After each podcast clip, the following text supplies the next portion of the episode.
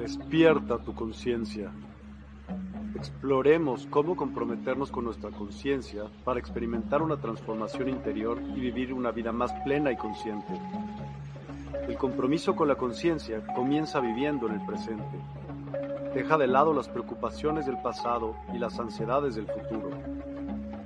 Enfócate en el aquí y ahora y descubre la belleza y la conexión en cada momento. El desarrollo personal y espiritual es esencial en este camino. Dedica tiempo a conocerte a ti mismo, descubre tus valores, creencias y nutre tu crecimiento interior, la meditación y la reflexión. Despertarás tu conciencia y experimentarás una transformación profunda. El compromiso con la conciencia no se detiene en nosotros mismos, también implica conectarnos con nuestro entorno y con los demás. Cuidemos y respetemos a la naturaleza, establezcamos relaciones significativas, practiquemos la empatía y la compasión. Juntos podemos construir un mundo más consciente y equilibrado. Únete a nuestra comunidad en Despierta. Participa en nuestros programas en vivo, donde descubrirás enseñanzas inspiradoras, técnicas de meditación y conversaciones reveladoras. Síguenos en nuestras redes sociales para obtener contenido adicional y ser parte de nuestro movimiento de despertar de la conciencia. El compromiso con la conciencia es un viaje personal, pero juntos podemos construir una comunidad consciente y transformadora. Es hora de despertar tu conciencia y marcar la diferencia en tu vida y en el mundo. Despierta tu conciencia y únete a nosotros en este emocionante viaje de transformación.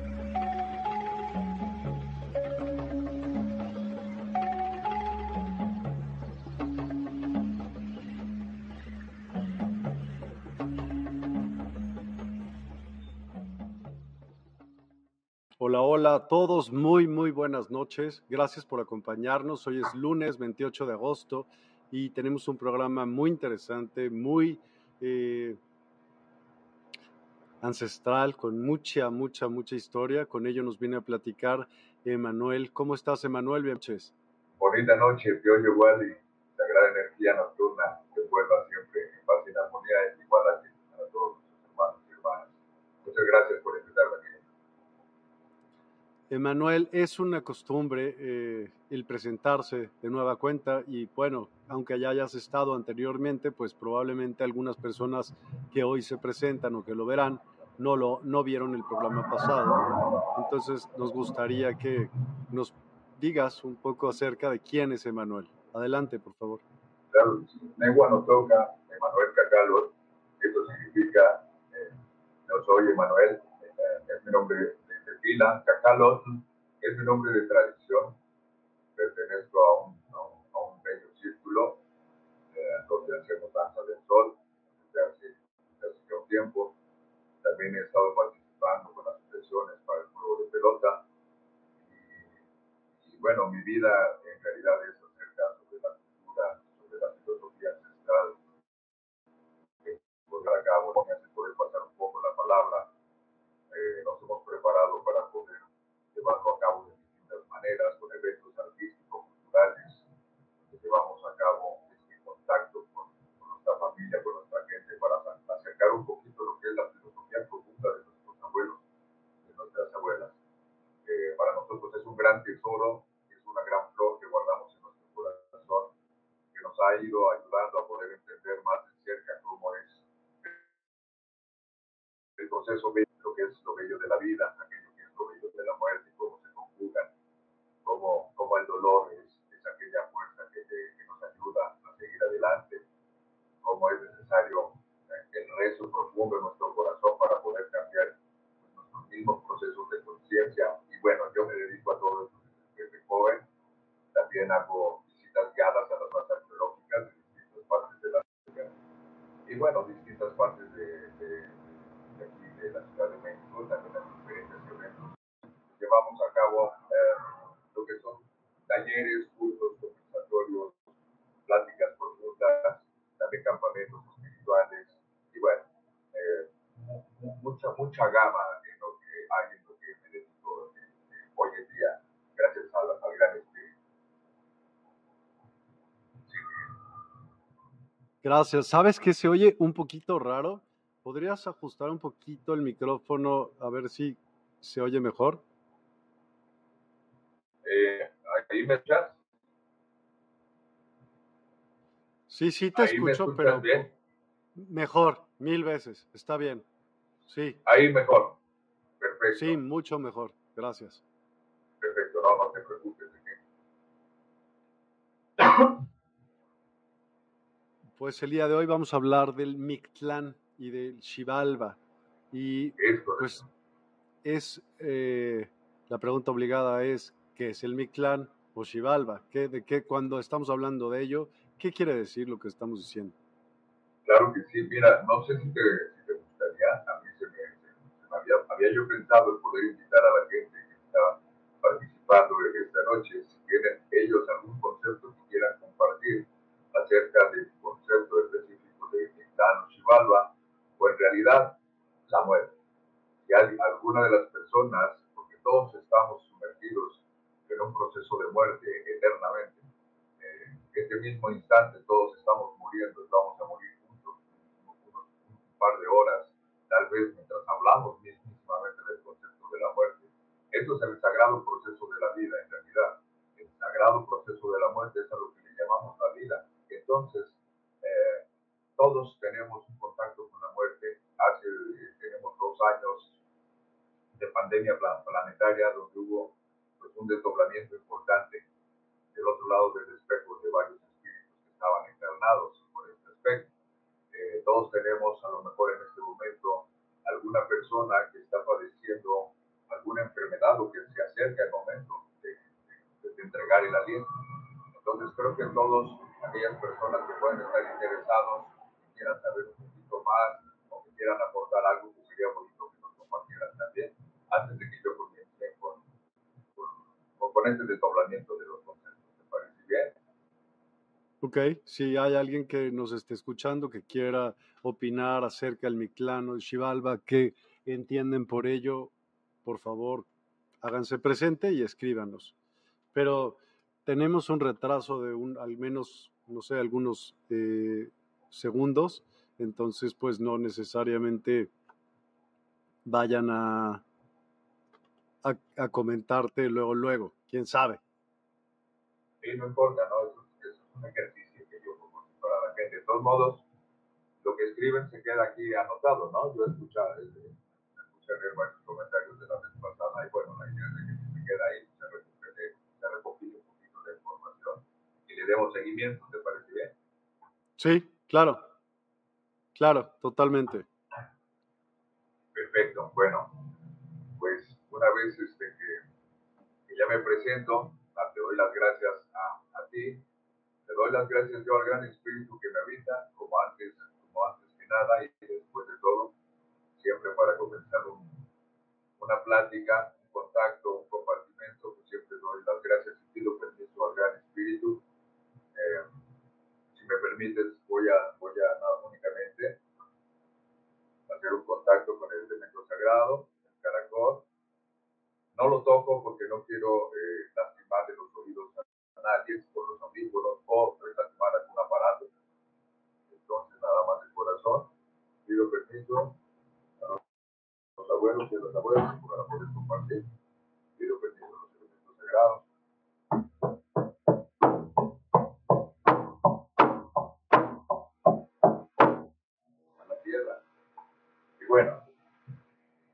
pues es un gusto para mí estar aquí con ustedes. Y esta noche vamos a hablar de lo que es el Mictla, el Chivalba. Para esto les quiero comentar que hay varias palabras que están relacionadas con Mictla. Mictla específicamente es la tierra de la muerte, es el lugar de la muerte. La muerte más que como un personaje es un evento. No es un alguien, no, no es una persona como aquí en este concepto, no como por ejemplo estamos muy acostumbrados a ver a, estos íconos e ídolos como la Santísima Muerte, con todo respeto, pero no es la manera en la que nuestros abuelos lo veían directamente como tal. Siempre los esqueletos eh, han representado obviamente esta parte de la muerte porque la muerte como, como tal, como evento, como proceso psíquico, va muchísimo más allá del cráneo y de los huesos. Es un evento, es un evento espiritual, es un evento de regreso a esta parte, esta parte eh, oscura, esta parte sin forma, esta parte que, como, como esta imagen que nos acompaña ahorita, como un humo negro, como, una, como ese lugar donde también nuestros abuelos y, y la filosofía profunda nos ayudan a entender es el origen, es el origen de todo lo que existe, es regresar a ese principio antes de la forma, antes de que tuviéramos un rostro, antes de que tuviéramos un corazón. La energía potencial de, de nuestro espíritu ya estaba presente en el universo desde el aparente origen de los tiempos. Porque hablando de la eternidad, sí. No, estaba saludando Suad. Ah, perdón. Y porque hablando de la, de la eternidad, eh, pues no hay un origen, no hay un principio y no hay un fin. Es uno de los misterios sagrados del Gran Espíritu. Entonces, para hablar del Mictlán, vamos a hablar de un sagrado proceso, un proceso de muerte, pero no se puede hablar de muerte si no se habla de vida.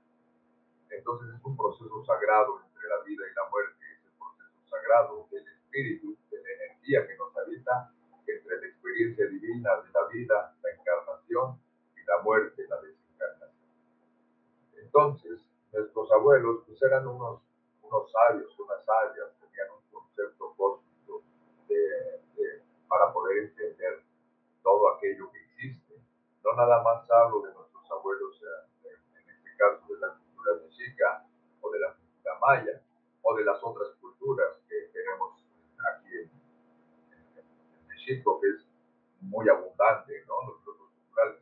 Yo hablo de que la vida y de la muerte son los pilares sobre los cuales se construyen todos los sistemas filosóficos que hacen posible el levantamiento de las grandes culturas de todo el planeta, en todas las eras. Lo mismo de los sistemas filosóficos espirituales que levantan a las religiones y a todos los sistemas espirituales. Siempre está presente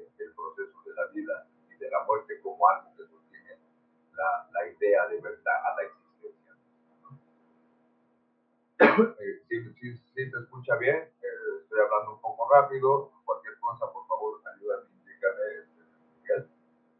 Sí, se, sí se escucha, pero estoy guardando silencio para no interrumpirte y que se oiga mejor, porque si no, sí puedo hacer que no se oiga bien. Claro, perfecto. De todos modos, cualquier, cualquier, cualquier pregunta que, que, que se te ocurra sobre el proceso, pues por favor me la, me la indicas. ¿Te parece bien?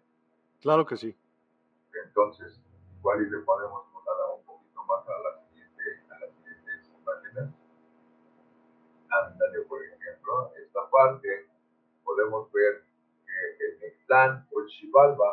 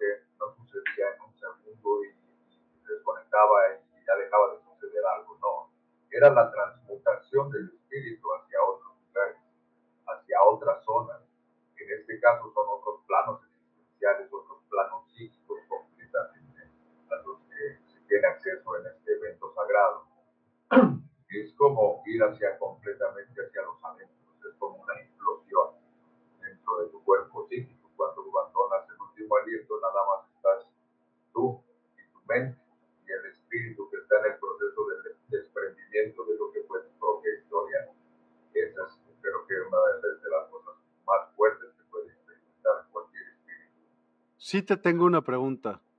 Dígame. Los... Son dos, de hecho. Una y una no se relaciona con la otra por nada del mundo. Pero lo escuché el otro día y me interesó muchísimo. Es cierto, los aztecas eran como pues, los jefes, ¿no? Entre todos los que estaban a su alrededor. Pero sí, tra sí transaban también con los mayas, ¿no? Pero no eran como los jefes de los mayas, sino eran nada más como otras tribus, creo, ¿no?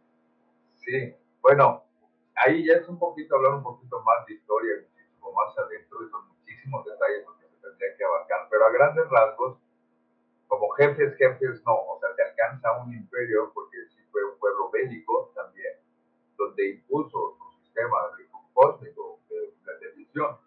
Tiene, como todo, eh, tiene su parte positiva, creo, tiene su parte negativa, pero te voy a comentar y te voy a contar que eh, en este aspecto, eh, los mayas y los mexicas, en, en, la visión rumbo hacia la muerte, es, es muy, muy similar el aspecto.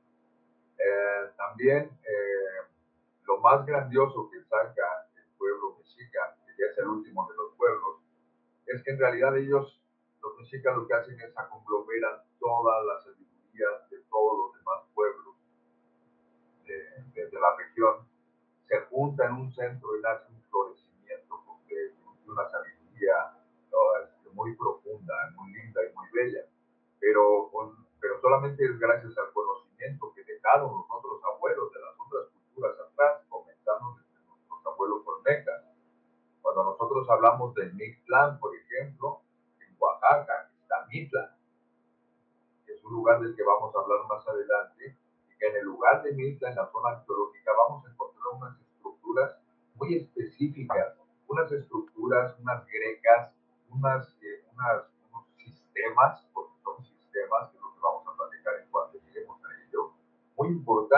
pero estaban hablando y era el lugar de la muerte también. Y eh, están hablando de ese concepto profundo de la muerte, donde ya no hay cuerpo. Cuando ya no hay cuerpo, nada más hay energía.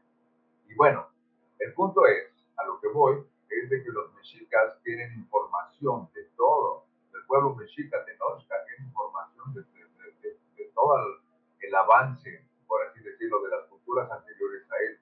Ellos alcanzan, sí, pero usaron también la cultura, ¿se cuenta los avances de la cultura maya ahí? claro, eso, es a lo que voy precisamente. Lo más grande que tiene el, pueblo del sol es esta piedra del sol a la que le llaman calendario azteca. conforme a lo que se nos ha enseñado, no es ni un calendario que tampoco es azteca, porque el nombre verdadero de este pueblo eh, es de México. No, no, no, son aztecas, es México, ¿eh? En algún momento este, eh, estos, estos, estos, movimientos alcanzaron el pueblo de, México y tomaron toda la sabiduría de todos los posteriores. El disco solar, que en realidad vendría siendo un, un, sistema de cómputo solar, pero nada más solar porque tiene otros sistemas de cómputo interno, en realidad es un sistema de cómputo del tonal Powali Tonal viene de sol, Powali es la cuenta, la cuenta del sol es el registro del movimiento del sol completamente. Como la carta astral, pero de Mexica. Claro, exacto. Ellos, gracias a eso, pueden sacar su carta astral, que significa que el día en el que naciste, tales posiciones, tales energías estaban erguidas, estaban en posición, y estas energías son las que te van a acompañar y te van a designar hasta tus, tus posibles destinos en la encarnación en la Tierra, porque ellos sabían que nosotros somos productos de todos los movimientos que hay en el universo. Y cuando el universo se mueve, se reconfigura, suceden cosas en el abajo. Lo que es el arriba, es el abajo, también lo entendían claramente ellos. O sea, ellos pensaban que existía un cielo, bueno, como nosotros, lo que nosotros, ya me entiendes, como nosotros pensamos lo que es el cielo o la parte padre, y también pero todo estaba dentro de la Tierra, todo estaba dentro de la misma domo terráqueo. No, no, no, claro que no. Esto nada más, este, los abuelos claramente sabían que cuando tú te mueres, te vas a tu, a tu cueva interna. Porque es que digo, cuando, uno pierde el aliento, se empiezan a desconectar todas las cosas, tú empiezas a entrar en un trance hacia adentro. Te ubicas completamente la médula espinal, sube a lo que es el hipotálamo, empieza la activación de lo que es la pituitaria y todo el proceso psíquico de la muerte. Es algo fuerte, es la recapitulación de toda tu vida, de todo lo que está sucediendo. Es un evento que es muy interno, en tu cueva profunda, en lo profundo de tu corazón. Se está, despidiendo la energía que habitó tu corazón. ¿Por cuánto tiempo dura eso? esto, esto, bueno, eh, para nuestros abuelos, hay, hay diferentes formas de, que nuestros abuelos lo entendían. Hay que decían que duraba nueve años, casi un año por cada nivel, porque tienes que desprenderte y empiezas a pasar por un, por un proceso de nueve niveles. Para llegar al Mictlán, para llegar al silencio profundo, al desencarnamiento, tienes que pasar por un desencarnamiento, por un proceso, ¿no? Entonces, para esto, de hecho, de ahí tiene mucho que ver con el novenario, ¿no?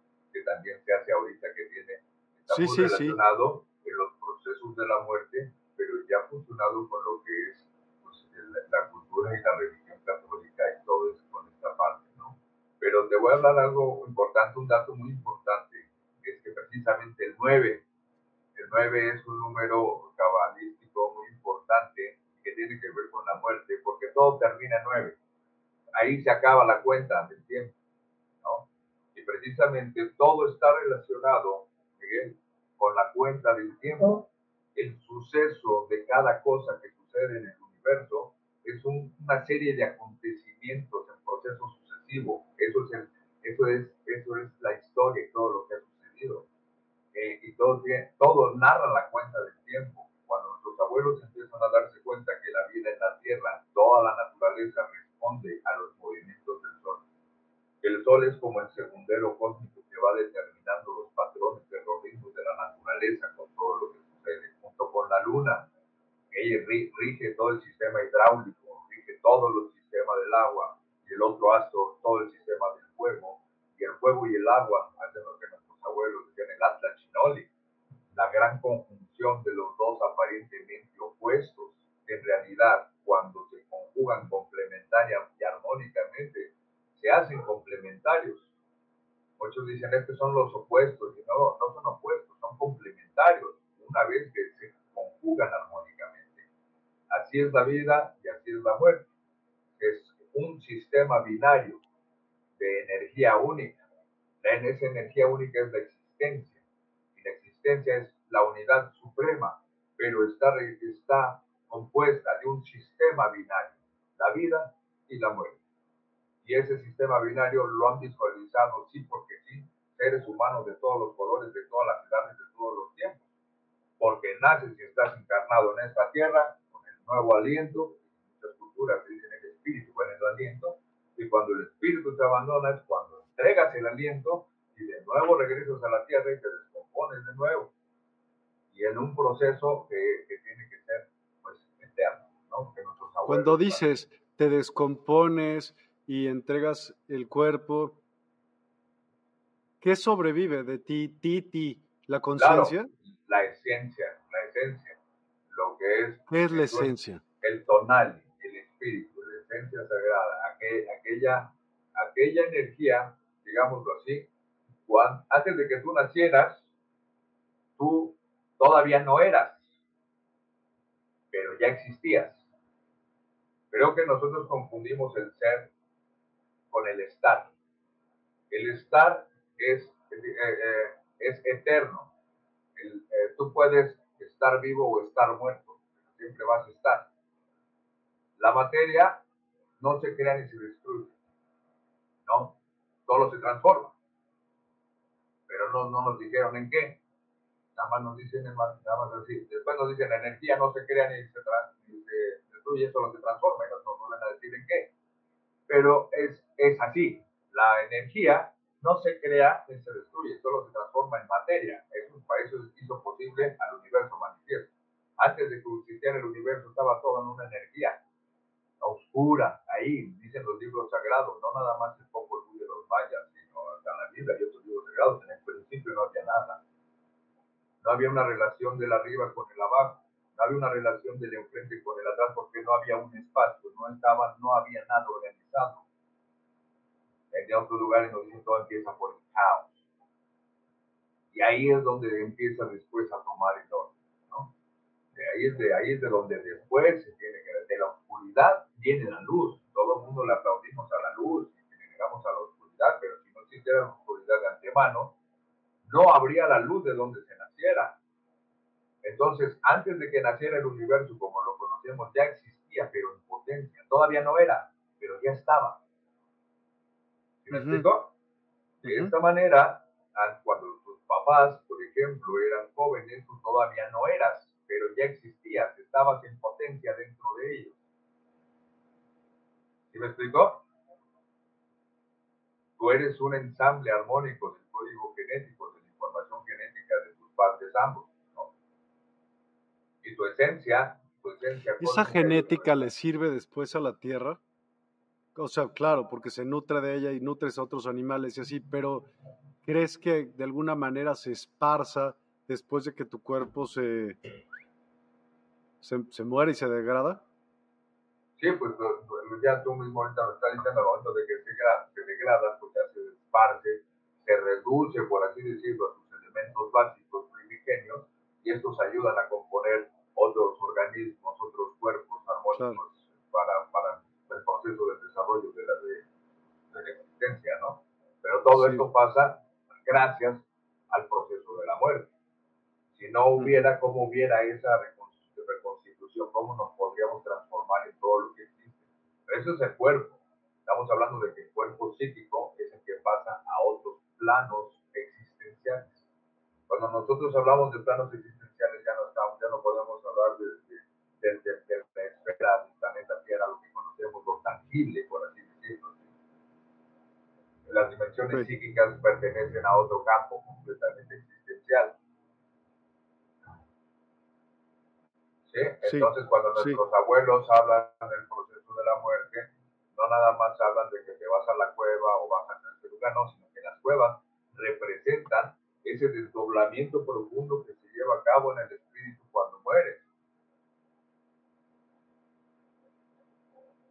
Y que obviamente, cuando tú entras a una cueva sin un fuego, sin nada, llegas a un lugar frío, llegas a un lugar oscuro, llegas a un lugar así que es el lugar donde, se acomodan eh, los cuerpos por lo regular, cuando se hacen sus entierros, cuando se hacen toda esta parte. Nuestros abuelos hacían sus entierros, por ejemplo, en unas vasijas de barro. La vasija de barro tenía la forma de vagina, representaba ya a la vagina, abuelos ya sabían que iban a regresar a nuestra madre tierra, los iban a enterrar con todo el cantarito, pero era el proceso de que ellos iban a regresar a la vida. Así bien, por, qué, por, por, qué, por ejemplo, los egipcios no lo hacían así? ¿Que tenían similitudes en alguna de estas cosas de la muerte, por ejemplo? ¿Sí?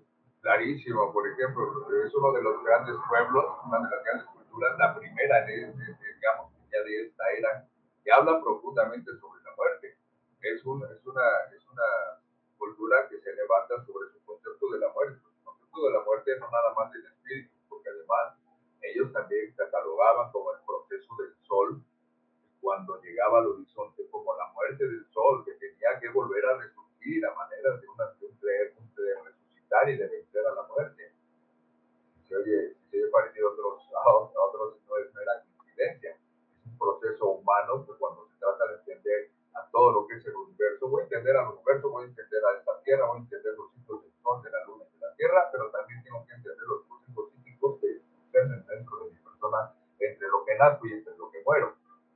Y siempre hay esa analogía directa entre las estrellas y el por somos seres cósmicos. Las culturas grandes que llevan a desarrollar ese entendimiento profundamente saben que somos seres cósmicos, somos hijos de las estrellas somos ocasionados por las fuerzas titánicas que no gobernamos, que están más allá, que están regidas por, una, por fuerzas inteligentes. En, este caso, pues, siempre ha sido una sola fuerza inteligente. Nosotros nos han dicho muchas veces que teníamos muchos dioses, algunos abuelos nos decían que no, que queríamos en un principio único, creador y de la tierra, y ese es Teos. Teos es la energía primordial, el principio único. Pero Teos, es la existencia, es esta parte que es esa parte que es total y absoluta, donde todo y nada se conjuga.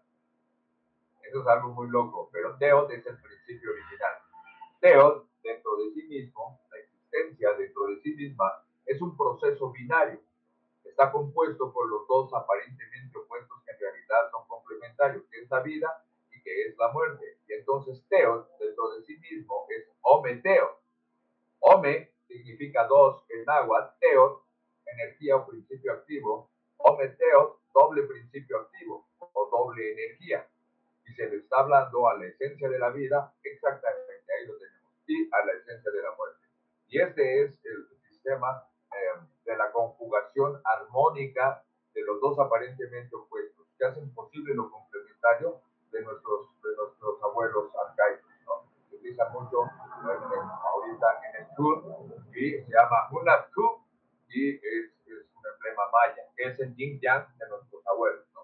Y el yin yang de, los, de nuestros ancestros también, del otro lado del mundo, nuestros hermanos asiáticos, que está hablando de un sistema binario, bueno, en realidad de un doble sistema binario, porque en el yin yang que conocemos tenemos el hemisferio blanco, el hemisferio oscuro, pero el oscuro tiene un, un aspecto blanco y el, el hemisferio blanco tiene un aspecto negro. Es una doble dualidad de la que está hablando el yin yang. Está hablando, cuando nosotros hablamos de una doble dualidad, ya estamos hablando de un sistema cuadrático. El 2 en la matemática es el único número que sumado y multiplicado el resultado es 4. Y el 4 siempre tiene que ver con la creación del espacio. Estamos hablando con la creación del espacio y el tiempo. Ese 4 es el norte, el sur, el este y el oeste, hablando de lo que es el espacio. Y hablando del tiempo, pues tenemos los códigos del 12, 3, 6 y 9, que es el cuadrante del de, de, tiempo que tenemos, ¿no? La primavera son las, son las, son las 12, porque es cuando comienza todo, cuando comienza el día, es en el filo, a las 12. Bueno, en la primavera, las de cuenta que son las 12 que comienzan, recomienzan los ciclos. Todo se regenera y todo empieza a pasar. El verano son las 13, el otoño son las 6, el invierno son las 9.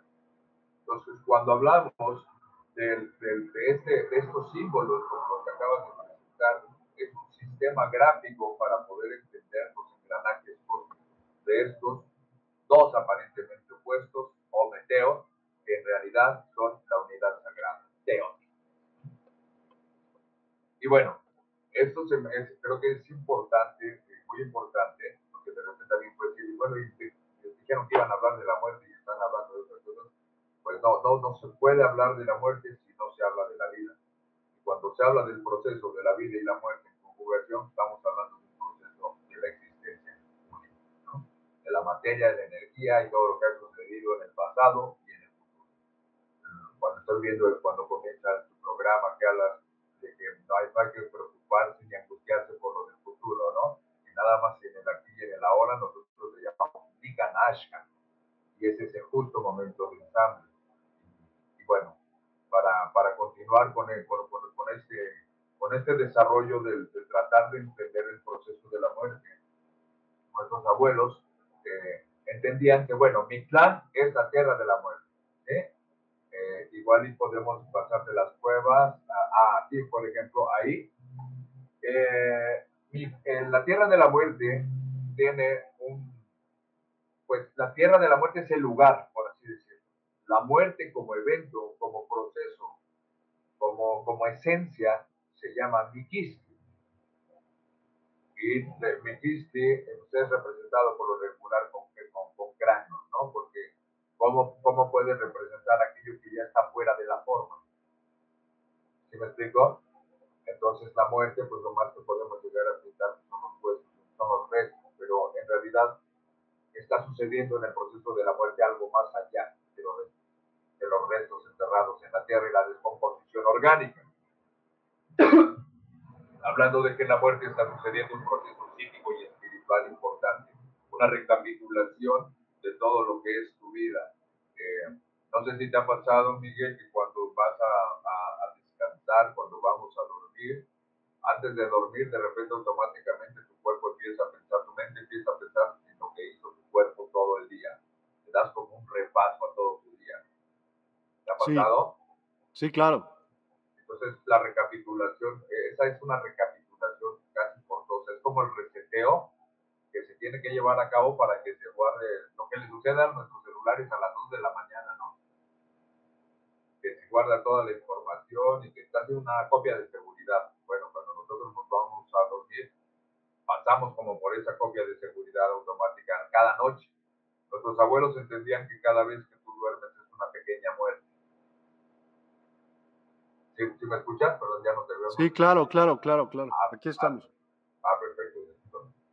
Y eh, bueno, cuando tenemos este, este profundo sueño, cuando ya se entrega el aliento, ya tienes una muerte grande, por así decirlo, sucede lo mismo, pues hay una recapitulación de todo lo que viviste. Esto tiene que ver porque eh, la muerte para nuestros abuelos tenías que descender nueve niveles, nueve fases para poder llegar al Mictlán, mientras ibas experimentando ciertas circunstancias, hasta que llegabas al Mictlán y mucha gente cree que ya morías y ya te quedabas ahí, y era como equivalente al concepto del infierno que nos vinieron a compartir nuestros hermanos en otro lado, que muy, muy agradecidos, pero ya ahorita les regresamos su concepto, porque aquí nuestros abuelos sabían que nada es eterno, todo es movimiento. Tenían un concepto de lo que es Oli. Oli es el eterno movimiento, constante, la transformación constante. El gran espíritu del universo es el gran movimiento eterno que hace posible la transformación de todo lo que existe y hace posible el suceso del, del presente, fusionando perfectamente al pasado con el futuro.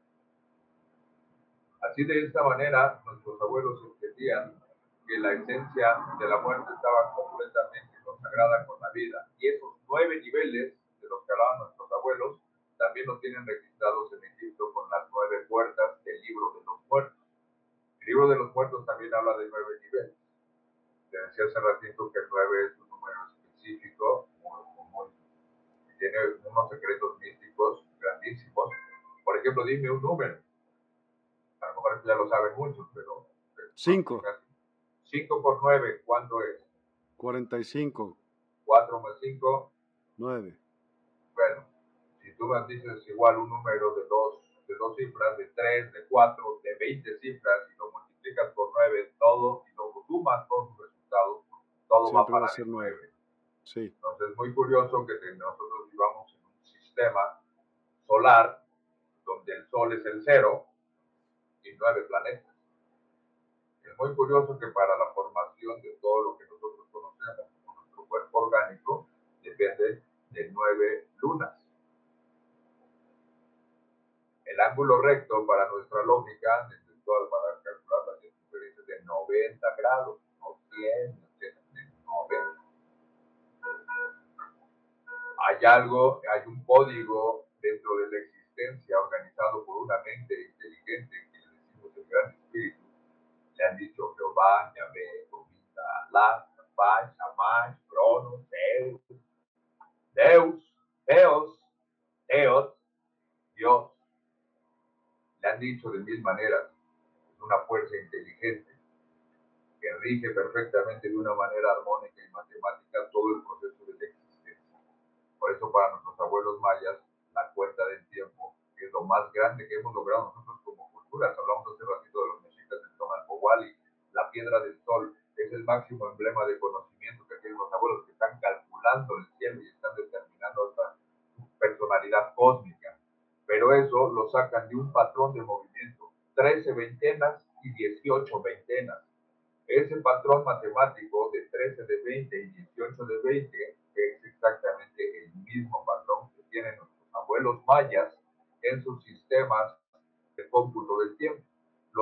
Son los abuelos y maestros del cómputo del tiempo y los mexicas tomaron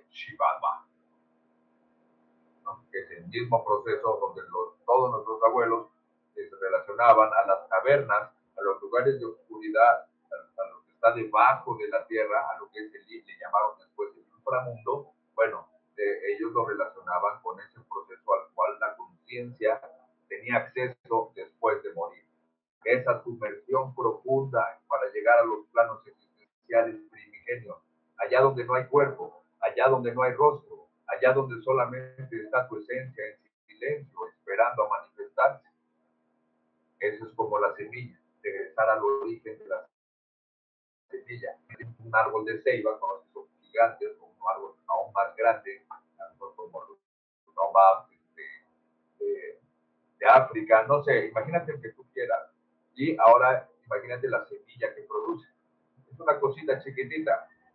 Entonces, si tú le pones la semilla chiquitita en tu mano o te la pones a alguien y, le dices, este es un árbol, te va a decir, no es cierto. Aquí no hay un árbol.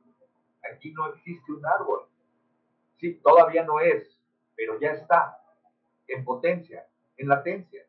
Nada más está esperando la germinación. Entonces, cuando nosotros morimos, es como regresar de nuevo a esa latencia y potencia. ¿Sí?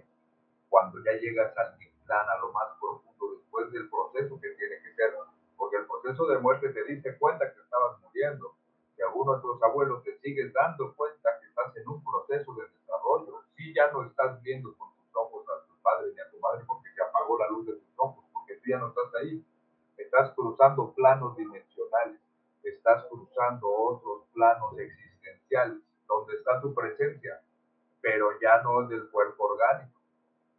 A nosotros ahorita en este, más tenemos un, tenemos un vehículo orgánico, no nada más tenemos un cuerpo físico que tenemos que saber manejar.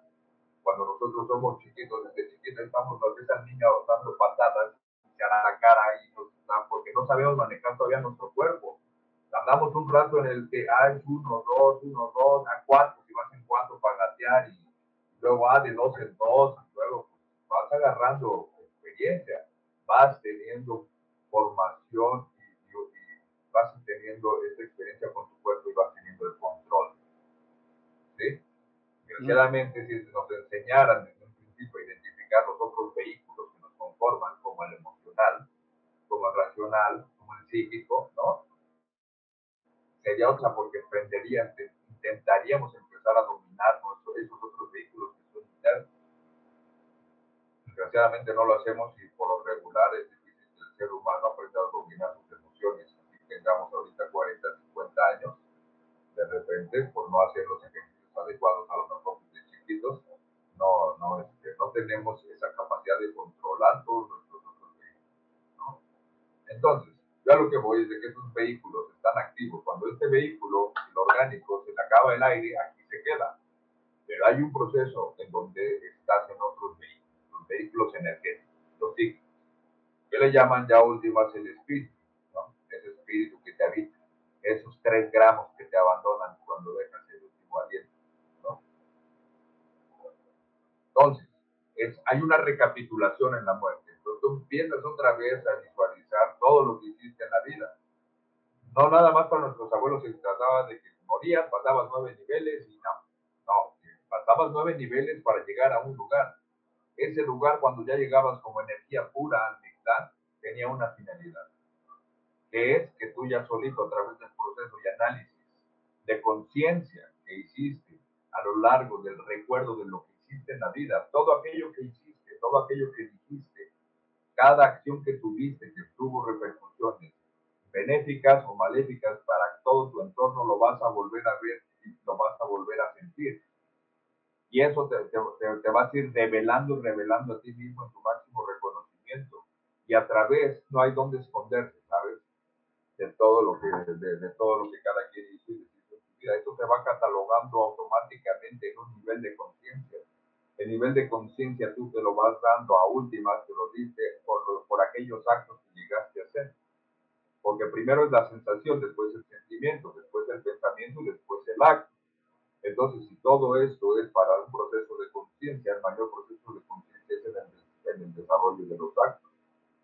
Por eso, el acto es la justificación de todo lo que ha pasado dentro de tu ser. Tu nivel de conciencia va a determinar tus actos tus actos determinan el nivel de conciencia que tuviste que alcanzar. Para eso, pues en el proceso de la muerte, pues es esta parte fuerte, ¿no? Vas a ver todo, todo, todo lo que pasó, todo lo que hiciste de nuevo, para atrás, como para atrás, de aquí para acá. ¿Sí?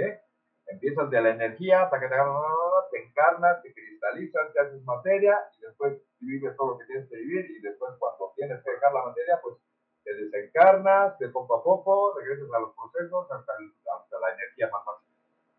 ¿Sí me explico? Entonces es un proceso de ida y de vuelta. Entonces, por ejemplo, cuando... Un ciclo que siempre va a pasar.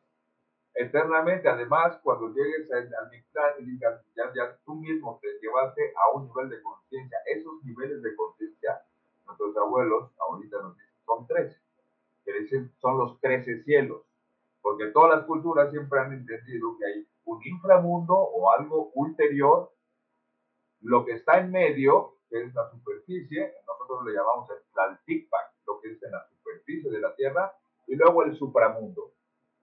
Siempre están los tres niveles. El supramundo, el medio y el inframundo. El cielo, la, este, la tierra y lo que está debajo, siempre representa la muerte, aquello representa la, la altitud psíquica, la actitud de la conciencia, y el cuerpo y la conciencia, la materia y la energía en fusión, que es lo que está en el aquí y en el ahora. Es lo que ahorita tú y yo estamos. Nosotros ahorita somos, gracias a la fuerza creadora en este momento, la unión simbólica del cielo con la tierra. El cielo porque somos seres conscientes y la tierra porque somos seres orgánicos, físicos y manifiestos. Estamos ensamblando los procesos psíquicos con los procesos orgánicos y químicos. Todos tienen una misma sola cosa. Estamos muriendo y en este, y este morir es a lo que le llamamos la, la, bella vida, ¿no? Es algo muy, muy, muy profundo. Pero bueno, en este momento la persona eh, que deja el, aliento, dicen los abuelos, empieza a llegar a ese primer nivel. Está, te vas a dirigir al Mictlán, al lugar de los muertos. Vas a pasar por el proceso de Mikisti, que es la muerte. Y cuando llegues a ese proceso, nuestros abuelos sabían que todo lo que existe es un sistema binario. Por lo tanto, todo lo que había era masculino y femenino. Por lo tanto, la esencia sagrada ya del mitad, ya del lugar de la muerte, la esencia sagrada femenina de ese lugar era Mictecacigua y la esencia sagrada masculina Mictlantecú.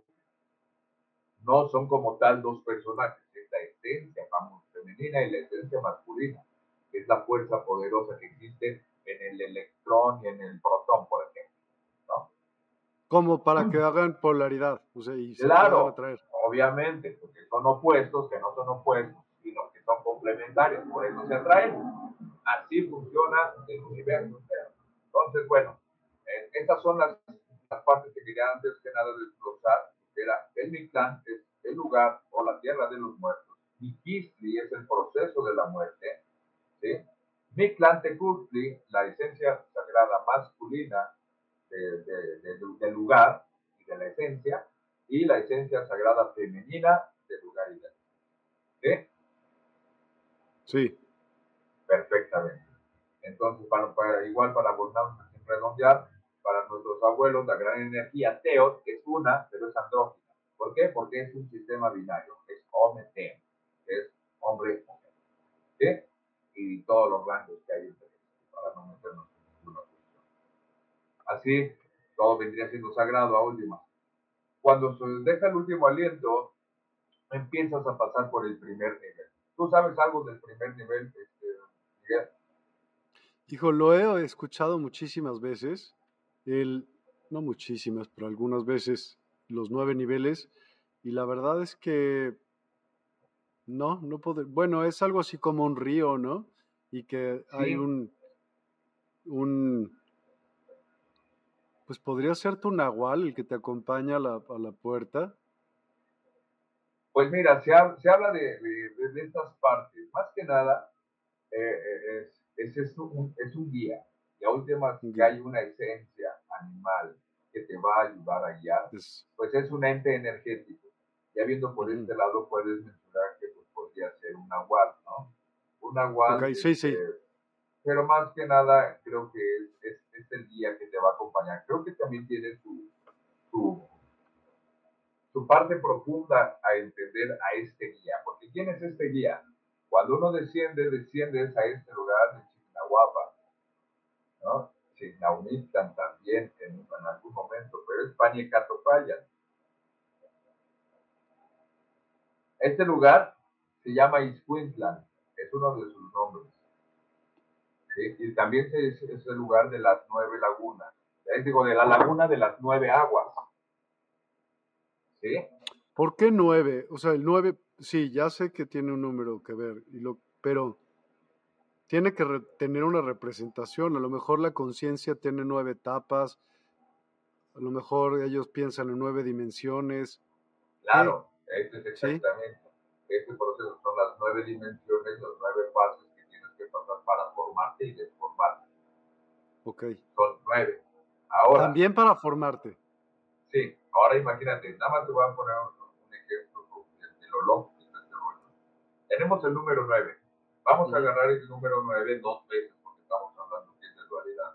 Vamos a jugar con el número nueve en este, en este sistema binario. Vamos a sumarlos primero. 9 más 9. 18. 1 más 8, 9.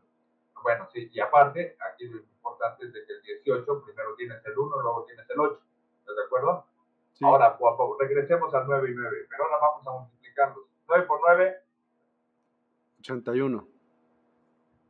Y ahora tienes primero el 8 y luego tienes el 1.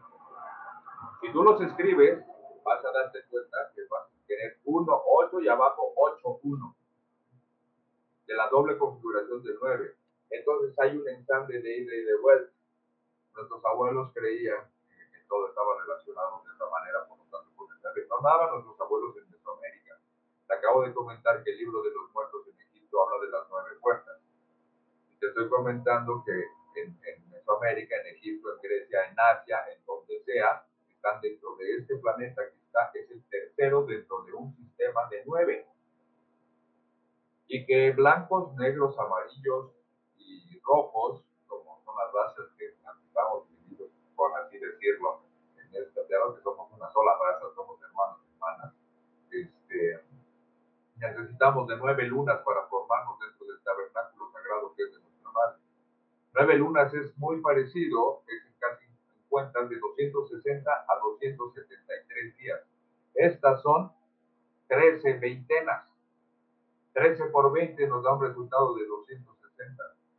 Y ese es más o menos de 260, eso, más otra trecena, es decir, 260 a 273 días, más o menos es el periodo en lo que se desarrolla el ser humano dentro de la madre para poder. Y curiosamente está relacionado con los procesos del movimiento del planeta Venus. Y Venus para nuestros abuelos era Quetzalcoatl. El sol de la mañana. pues no tanto así, Quetzalcoatl no significa sol de la mañana ni serpiente emplumada. Quetzal significa, si es un ave del sur, pero significa en el, en el lenguaje profundo es bello y hermoso. Si tú le quieres decir a una mujer bella, le dices Quetzal, pero no le estás diciendo pájara, le estás diciendo preciosa y bella. Obviamente porque ese pájaro es de los más bellos y por consecuencia, si yo comparo algo con un quetzal, es porque le estoy diciendo bello y hermoso. Coat significa serpiente en el lenguaje plano, por así decirlo, pero en el lenguaje profundo, Coat eh, es sabiduría, conocimiento. ¿Por qué vendría siendo? Bueno, pues se puede entender por qué si yo quiero decir a una mujer bella le Quetzali, porque ya automáticamente el Quetzal es precioso. Pero ¿Por qué voy a relacionar a la sabiduría con la serpiente? Curiosamente no somos los únicos, ¿no? En todas las culturas, la serpiente habla del conocimiento. desde los sumerios. Desde los sumerios, desde los, orígenes de los orígenes. Y sí. bueno, las otras culturas también, de alguna manera, manzana y el, y el árbol la serpiente, el árbol contenía conocimiento de lo bueno y de lo malo, era sabiduría, este árbol, ¿no? Y está relacionado con la serpiente. Pero bueno, regresamos a la ¿Por qué está relacionada la serpiente con el conocimiento? ¿Qué se te ocurre, Miguel? Si alguien por ahí tiene algún, alguna, alguna idea o algo que nos quiera compartir, uy, sería fantástico que nos pudiera compartir. No, no se me ocurre. Vamos a hacer de lo, más, de lo más sencillo. Conviértete en la serpiente, para empezar. ¿Cómo te, cómo te desplazas? Con cautela. Además, tienes que agarrar el ritmo. Tienes que encontrar primeramente un ritmo, una manera de poder manejar tu cuerpo, ¿no? Y si te pones a visualizar ese ritmo, te vas a dar cuenta que es la manera en la que la luz desciende, en la forma en la que las ondas descienden, la energía se expande en ese ritmo, en esa forma. Las serpientes avanzan únicamente con ese movimiento, porque es el movimiento de la energía. Si tú quieres ser sabio, vas a terminar, tanto si quieres eh, conocerte a ti mismo, ahí te vas a empezar a conocer, a conocer, a conocer, te vas a dar cuenta que eres el universo entero. Después te vas a dar cuenta, pones a estudiar qué es el universo, te vas a dar cuenta que es la cristalización de muchos eventos, todos de energía. Cuando empieces a estudiar la energía, te vas a dar cuenta que todo es un proceso de energía y que tiene una manera armónica de desarrollo. Y eso es precisamente hasta lo que hace posible nuestro código genético, que se teje de un lado que se teje para el otro. Los caminos en el desierto y en la montaña, todos es, es un gran tejido. Nosotros, los abuelos hablaban del gran tejido, una, un gran tejido cósmico, donde los soles se tejen con sus luz unos a otros. Todas las galaxias están tejidas por sistemas energéticos completamente. Y así funciona el universo. Entonces, bueno, la eres una serpiente, vas en el camino, te topas con un problema, que es una tierra en tu camino. ¿Qué haces? Rodeas. O por arriba o por abajo. Así es la inteligencia, que es la facultad que hace posible la, la sabiduría. Necesitas, para ser sabio necesitas tener unas herramientas de ser inteligente utilizar la lógica pequeña para poder llegar a concebir las cosas tal cual como son. Entonces ahí está el intelecto, la inteligencia, que es, que es el espíritu, que es la energía, es inteligente. El espíritu ya es un proceso mental. Y el llegar a, poder, llegar a poder concebir esto ya te va haciendo un poquito sabio, porque te das cuenta que ya tu espíritu ya es inteligente. No necesitas un cerebro. Ya, eh, ya las cosas, el universo es inteligente por sí mismo desde un principio y hasta un final. Claro que va a ir buscando mayores sistemas de inteligencia por lo tanto creó sistemas nerviosos centrales dentro de mamíferos, después un proceso de evolución que para eso fue, para poder llevar a cabo procesos de, conciencia en otros planos existenciales. Y eso es lo que nosotros somos, la cristalización de toda la evolución cósmica para poder llegar a tener esos parámetros de conciencia inteligente, pero nuestro espíritu ya es inteligente desde antes de que pudiéramos encarnarnos y antes de que pudiera existir el reptil, y antes de que existiera la roca, ya el antes de que existiera el universo, cuando está esta nube oscura, que es equivalente a la muerte, es regresar al origen, eh, esa parte ya es inteligente. El, único, la única noción es de que está en su estado de conciencia. Igual y me gustaría más adelante, en otro programa, si se puede hablar de, de la conciencia, pero como proceso. A veces nosotros confundimos la conciencia con la conciencia no es lo mismo. La conciencia es un proceso. El consciente tan solo es una parte. Es como el tiempo y el espacio que acabamos de decir. El espacio tenemos al norte, al sur, al este y al oeste. Correcto. Todo eso es el espacio. Bueno, digamos que todo eso es la conciencia. El norte es el, es, el, es el inconsciente. El sur es el consciente. El este es el subinconsciente y el oeste es el subconsciente. Los dos medios. ¿Me explicó? Y el proceso de la conciencia es el, el, desarrollo que va del inconsciente al subinconsciente, del subinconsciente al subconsciente, del subconsciente al consciente. Eso es algo muy, muy, muy, profundo que me gustaría platicar contigo con esa profundidad en otro, en otro programa, pero ahorita creo que para nosotros necesitaríamos un poquito, aunque enriquece todo el aspecto, creo que necesitaría un poquito acerca de lo que estamos hablando. Entonces, en el proceso del desarrollo de, del abandonar el cuerpo para nuestros abuelos, en este primer evento, cuando abandonas el cuerpo, llegas a encontrarte con el cholo. El cholo es un perro que te va a acompañar a pasar por esta laguna de las nueve aguas. ¿sí?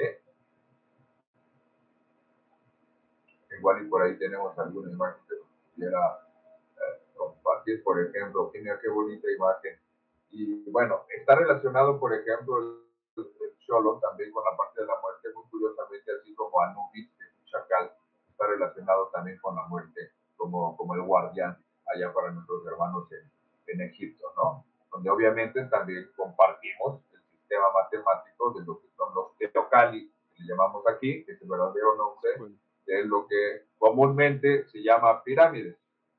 No son pirámides, aquí son teocali, son casas sagradas, templos de energía, pero en realidad son sistemas electromagnéticos y entendidos a través de una ciencia perfecta y solamente lo logran nuestros abuelos, tanto de aquí como del otro lado del mundo y de todos lugares, porque en todos lados hay pirámides, a través de una, de descubrir a la sabiduría suprema.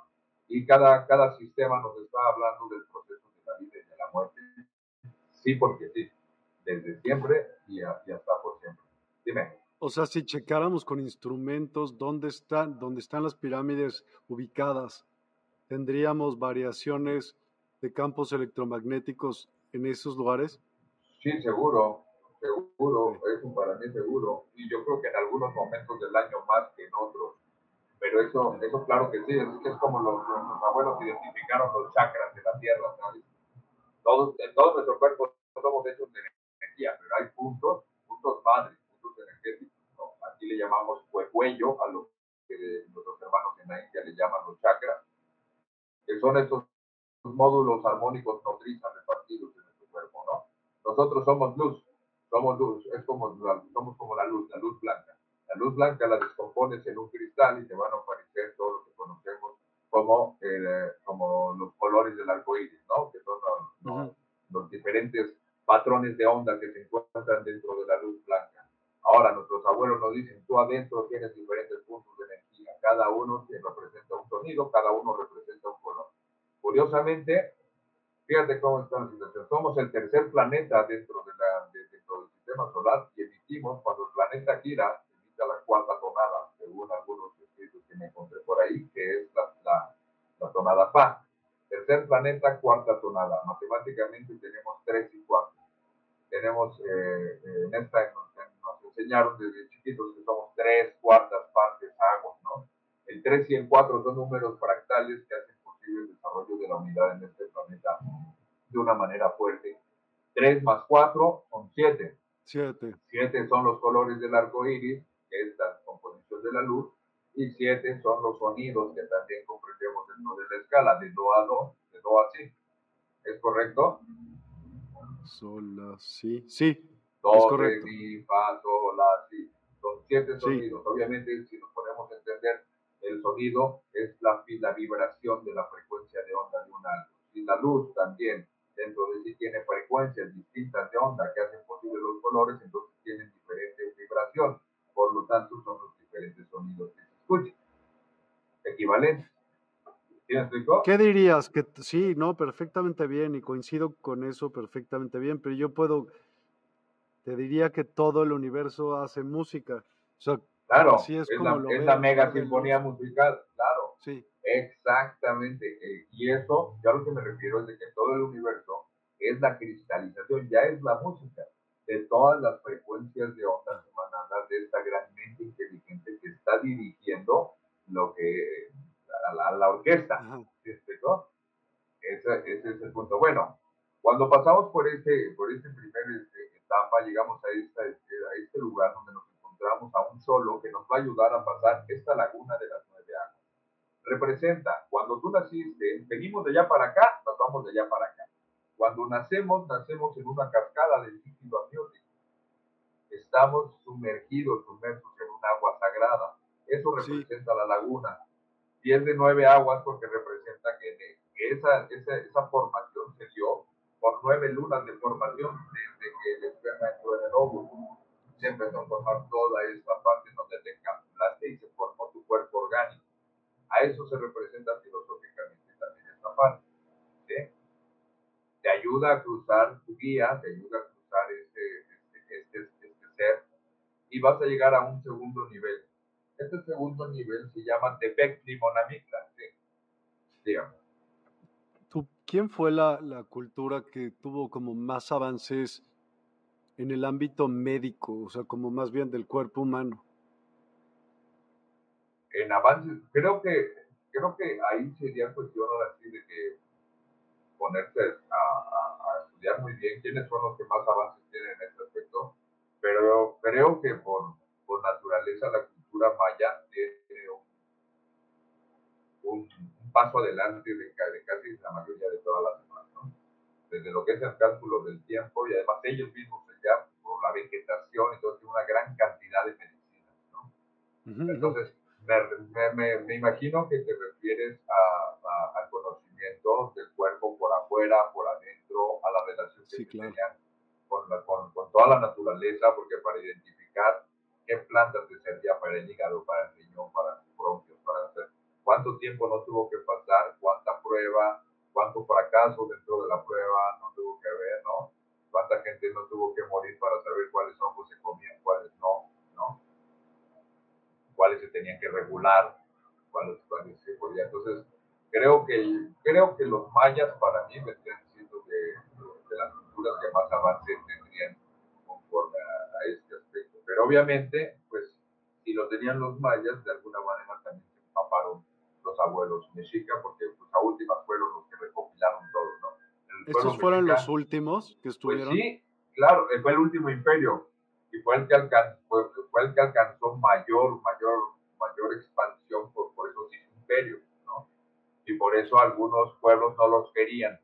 Porque La otra pregunta que te iba a hacer acerca del Kinkunsen es, o bueno, del símbolo de los cuatro eh, rumbos, es y esto yo no lo sé, por eso lo quiero preguntar. ¿Qué tan buenos navegadores o qué tanta evidencia existe de que conocían varios lugares eh, y que podían navegar en el mar? Pues parece, pues yo también siempre he llegado a esta conclusión. Yo creo que sí había buenos navegadores, no se tiene mucho registro de ello, pero al menos obviamente sabían identificar el cálculo del tiempo y del espacio como tú le llamas, que en realidad no nada más es la flor de cuatro pétalos, sino que es de ocho pétalos, que es igual a la, flor de los vientos, a la rosa de los vientos, perdón, que es obviamente el sistema de cardinalización perfecta para poder ubicarte en cualquier lugar del planeta Tierra. Pero nuestros abuelos, claro que identificaban a Polaris, por ejemplo, la estrella del norte. Claro que identificaban perfectamente para dónde estaba el norte identificaban dónde estaba el sur, el este y el oeste. Eso, eso es, es seguro. De hecho, también es un sistema óptimo. Hace ratito yo te hablé de una doble dualidad, un sistema cuádruple. Pues este es un doble sistema cuádruple, es un sistema óptimo. El mandala más perfecto en la India pues es el de 8, el del movimiento de 8, o sea, por eso el, la flor del 8 tiene esas 8 puntas. En la India tienen la rueda del samsara, símbolo sagrado, si te fijas, es como un timón de barco, un círculo, pero tiene ocho esquinas. Esas son las esquinas, norte, sur, este, oeste, noreste, sureste, suroeste. No hay más. Y si tú ves la piedra del sol, te vas a encontrar con, ese, con, las ocho esquinas, las cuatro grandes y las tres pequeñas también. Es un gran tejido que ensambla todo un conocimiento muy profundo. Voy a avanzar un poquito. Nada más es que quiero, quiero decirte algo. es que lo digo por lo siguiente, porque, por ejemplo, hay mapas muy antiguos, ¿no? Que están pues, resguardados, no sé, en el Vaticano y en otros lugares, en los cuales sí hay acceso. Y en esos eh, mapas, no solamente en uno, hay muchísimos, en donde se ve como, pues, donde vivimos, ¿no? En el circulito donde vivimos, pero luego hay otras salidas de ahí hacia otros lugares más grandes. Sí, claro. Y entonces por eso preguntaba si navegaron, porque a lo mejor ellos lograron encontrar esas entradas o salidas. Claro, ¿no? Y hay diferentes tipos de navegación con este cuerpo físico y, digamos que, que, eso que te estás tomando fuera algún brebaje de una medicina profunda que nos lleva a navegar por otros lados que conocer otros estados, ¿no? De la mente es una navegación que creo que tuvieron más acceso a esa que a otra, pero, pero sí creo que haya podido haber una navegación. Ahorita, bueno, voy a pasar al segundo punto, a ese segundo nivel antes de llegar al Mictlán. Por eh, ya abandonaste el cuerpo, ya te encontraste con el perrito en la laguna de las nueve aguas, y ya sabes que representa tu, tu, regreso a tu origen. Regresa, regresas a las aguas en donde te formaste, a esas nueve lunas que pasaste ahí, Y también pasa eso. Antes de que tú salgas por tu mamá, antes de que se rompa, bueno, se rompe la fuente. Cuando se rompe la fuente, se, hay una, bueno, es la mayor expansión de la vagina, ¿sabes? Y tienes que pasar por ahí para nacer. El segundo, el segundo nivel, haz de cuenta que representa esta parte. ¿Por qué? Se llama Tepec Limonamicla. Te encuentras en una parte donde dos cerros están chocando, pero se abren de repente y vuelven a chocar. Se abren y vuelven a chocar. Eso vendría, vendría siendo equiparado o equivalente a las contracciones cuando antes de nacer. Cuando se expande y se expande y se contrae, se expande hasta que alcanza su máxima expansión y nace. Bueno, pues aquí haz de cuenta que es como vas de regreso, ya pasaste por el, por el líquido amniótico, ya regresaste a ese lugar donde tienes que esperar y ser paciente para pasar en el momento adecuado. ¿Sí? Eso vendría siendo como casi el segundo día, por así decirlo, o al segundo año, porque hay unos abuelos que lo ven por día, otros por año. Pero bueno, eh, de ahí pasas. Qué horrible, muerte. Hijo. Además, ahí pasas a la tercera, a la tercera, a la tercera fase, ¿no? ¿Y hay más gente ahí?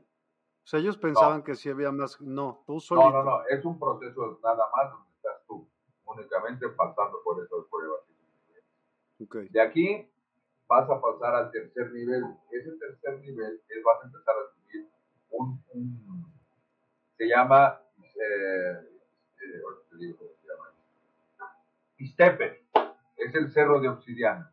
Vas a empezar a subir un cerro de obsidiana, pero tú sabes que la obsidiana corta, deslaja, es un crespado y todo el cerro de obsidiana está crespado, entonces te vas a ir quedando, vas a ir dejando ahí partes de tu cuerpo, te vas a ir desencarnando. ¿Sí? Esta, esta parte, pues, porque, bueno, resulta eh, congruente donde dicen al tercer día ya el cuerpo empieza a corromperse, la carne se empieza a quebrar. Es por eso que los abuelos hablaban de que estaba en ese proceso, porque empieza a desencarnarse, ahora sí a dejar el cuerpo físico del cuerpo, la lata, a dejarla por partes. Ah, llegas a la, a la siguiente parte que se llama callan y este son ocho collados. Ya llegas, ya subiste una montaña de obsidiana, ahora tienes que llegar a un lugar donde hay ocho puntas de montaña más. Pero ahí los vientos te azotan fuertísimo, ya llevas poca carne en tu cuerpo. Ahí los vientos te azotan que terminan de arrancar todo lo que te queda de, de carne. Para eso tú de ahí, ya, ahí vas entendiendo que vas dejando atrás aquello que, creías que eras y ya no eres, pero que hay algo más adentro. Vas llegando poco a poco a tu esencia. Te quitas la cáscara, se va acabando la carne y va llegando hacia la, hacia, vas llegando hacia tu, adentro, tu verdadero yo, ¿no? Entonces, después de esta parte, ya no hay cuerpo físico, te quedaste sin carne ya no hay fuerza de gravedad que te ate a la Tierra. Entonces, llegas a otro lugar, este es el quinto lugar, este es el quinto nivel. Pero las montañas solo funcionan para que pases por ahí y te vayas desencarnando. Te desencarnes completamente, pero te prepares al punto más alto de la conciencia. Porque ahí es cuando empiezas a reconocer a tu yo más allá del cuerpo, más allá de tu rostro. Por lo regular nos casamos con nuestra historia, con lo que queramos y hasta con nuestro nombre. Pues ahí te vas a ir quedando sin nombre, sin historia y sin rostro y sin nada hasta llegar a tu origen. Oye, Miguel, ¿crees que me pudieras dar 13, eh, 30 segundos en lo que voy y vengo? Claro, ¿Sí? por supuesto. Pido, permiso si hay alguien aquí que no, no molesten, permítame también. Gracias. A ti.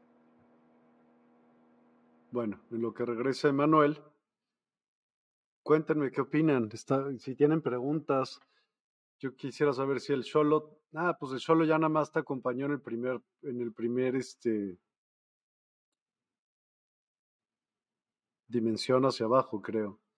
Y lo que estaba diciendo Gaby es muy interesante. Puso un comentario, un comentario de acá los mapuches tenemos Ñelfe, estrella de ocho puntas.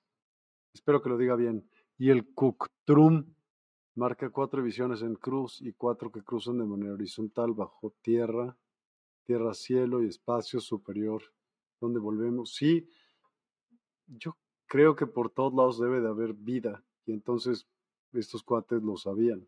Puede ser. Muchísimas gracias. Adelante. Muchísimas gracias. Este, ah, bueno, sí, estábamos en que pasábamos al quinto nivel. Este quinto nivel ya se desencarnaron los vientos de las ocho montañas que tuviste que pasar. Ya no tienes cuerpo físico y entonces ya no hay fuerza de gravedad que te hace y entonces llegas a este lugar que se llama Catapoya. Es el lugar donde la gente vuela como bandera, porque ya lo único que queda es tu cuerpo psíquico. Y entonces ya estás gravitando como, como, como si fueras de humo, por así decirlo. En ese momento te das cuenta a nivel consciente que ya eres un cuerpo psíquico, que ya el cuerpo material ya fue, pero que sigues estando ahí y que hay una presencia. Ahí es donde creo que comienza la parte eh, más fuerte, porque si para desencarnarte se escuchó fuerte, creo que esta parte cuando vienes al siguiente nivel, que se llama Timiminaloayan, es el lugar donde eres cruzado por flechas, dicen los abuelos. Pero para entender esto, esas flechas más bien son el proceso, porque ya eres puro espíritu, mental, donde estás ya recordando todo lo que estás terminando de recordar tu vida, todo de, todo lo que sucedió, empieza a colocarte en un nivel de conciencia. Estas flechas precisamente te ayudan a colocarte en el nivel de conciencia porque tú mismo las lanzas. Es algo así que son los recuerdos, representan a los recuerdos. Recuerdas todo aquello que hiciste, todo aquello que, hiciste mal, el daño que hiciste a los demás, la palabra, la grosería, el golpe, la indiferencia, XX, cualquier cosa, y es como una fecha que, ya no tienes un cuerpo que te va a doler, pero vas a entender que fueron actos que no fueron, que no fueron floridos, ¿sabes? Eso te va a causar un dolor y te vas a dar cuenta que no actuaste como pudiste haber actuado si hubieras tenido un nivel de actos más alto de conciencia. ¿sí? Aquella, aquella, aquella torta que no, porque no convidaste, porque llevabas dos días de comer, pero te encontraste a alguien que tenía cuatro días de comer. No sabías, pero decidiste hacerte lo mismo mejor me la como yo y ni un cachito le diste, ¿no? Bueno, ese tipo de cositas como ejemplo, ¿no? Un ejemplo burdo, pero cuando estés ahí lo vas a sentir, te vas a sentir el hambre que tenía esa persona, como si tú fueras esa persona. ¿Me explicó? Entonces, ese, son, ese lugar es fuerte porque es el lugar donde a través de todo lo que tú hiciste vas a sentir todo lo que hiciste, son las flechas que te cruzan. Después de este, de este lugar, sigue, sigue el proceso y vamos a llegar a Huehualoyan. Aquí nos dicen que aquí ya tu esencia es donde el jaguar te come el corazón. Pero aquí ya no hay un corazón como tal, sino ya es tu núcleo. Ya eres una, ya empiezas a ser una esfera de energía porque ya no hay un cuerpo más. Ya ese humo disperso donde volabas, donde a través de tu proceso de conciencia te fuiste congregando y ya eres como un huevito, como, especie de, de bolita de, ese es tu núcleo, es a lo que se refieren aquí con corazón. En ese momento de la conciencia, tu estado de conciencia ya va a lo más profundo, más profundo, únicamente ya sabes en ese momento eh, todo lo que hiciste, ya te sufriste todo lo que hiciste mal, pero también todo lo que hiciste bien, ¿sabes? Eso ya te puso en la balanza, ¿no? En ese momento ya nada más es hora de entregarte completamente proceso El jaguar para nuestros abuelos siempre representa al universo. Es una figura que representa a la esencia y al espíritu del universo. Y por lo tanto, cuando te come el jaguar el corazón, es la manera en que ya entregas tu núcleo a la fuerza cósmica, te reincorporas a las fuerzas cósmicas, donde ya te terminas de, de, disgregar y tienes que pasar a ese octavo nivel, que es Ismiklan Este es un lugar también es una laguna, pero de, de aguas negras, por así como de aguas, pero no las aguas negras que utilizamos en sino como de, de aguas de humo negras. Esta ya es la representación en donde ya no hay absolutamente nada. Eso, por eso comenzamos como en el origen, en el origen antes de que hubiera universo, no hay nada más que este estado de energía como materia oscura, ¿no? como energía oscura, donde todavía no hay forma. Un vacío. no es un vacío, nos enseñaron a verlo como vacío, pero no es un vacío porque está ahí en latencia y en potencia. Si estuviera vacío, no estaría presente. Luz negra, pues, pero nada más, ¿sí? Es algo así como el árbol en la semilla. La semilla no está vacía del árbol, pero tampoco es un árbol. Está en potencia y en latencia. ¿Sí? Entonces tú llegas a ese lugar donde no, no hay una medida exacta, pero es de donde brota todo. Es el origen del lugar de donde brotó después la luz y el tamaño y la fuerza y la medida. Y es, sí, ¿En qué difiere? Porque está preguntando Gaby Ayun y ya lo dijiste, pero ¿en qué difiere que algunos abuelos o algunas culturas piensen en nueve años y otros en nueve meses o nueve días? Sí, y, yo creo que, otros pueden en, en, menos días y por fases, ¿no? Yo creo que en realidad es la manera de concepción de, cada círculo. No, no, no, no me puedo meter mucho así porque... Eh, sería cuestión de decir, bueno, quién tiene y quién no tiene la razón, ¿no? Yo nada más sé que esto tiene que ver con un proceso más allá de lo que conocemos como el tiempo.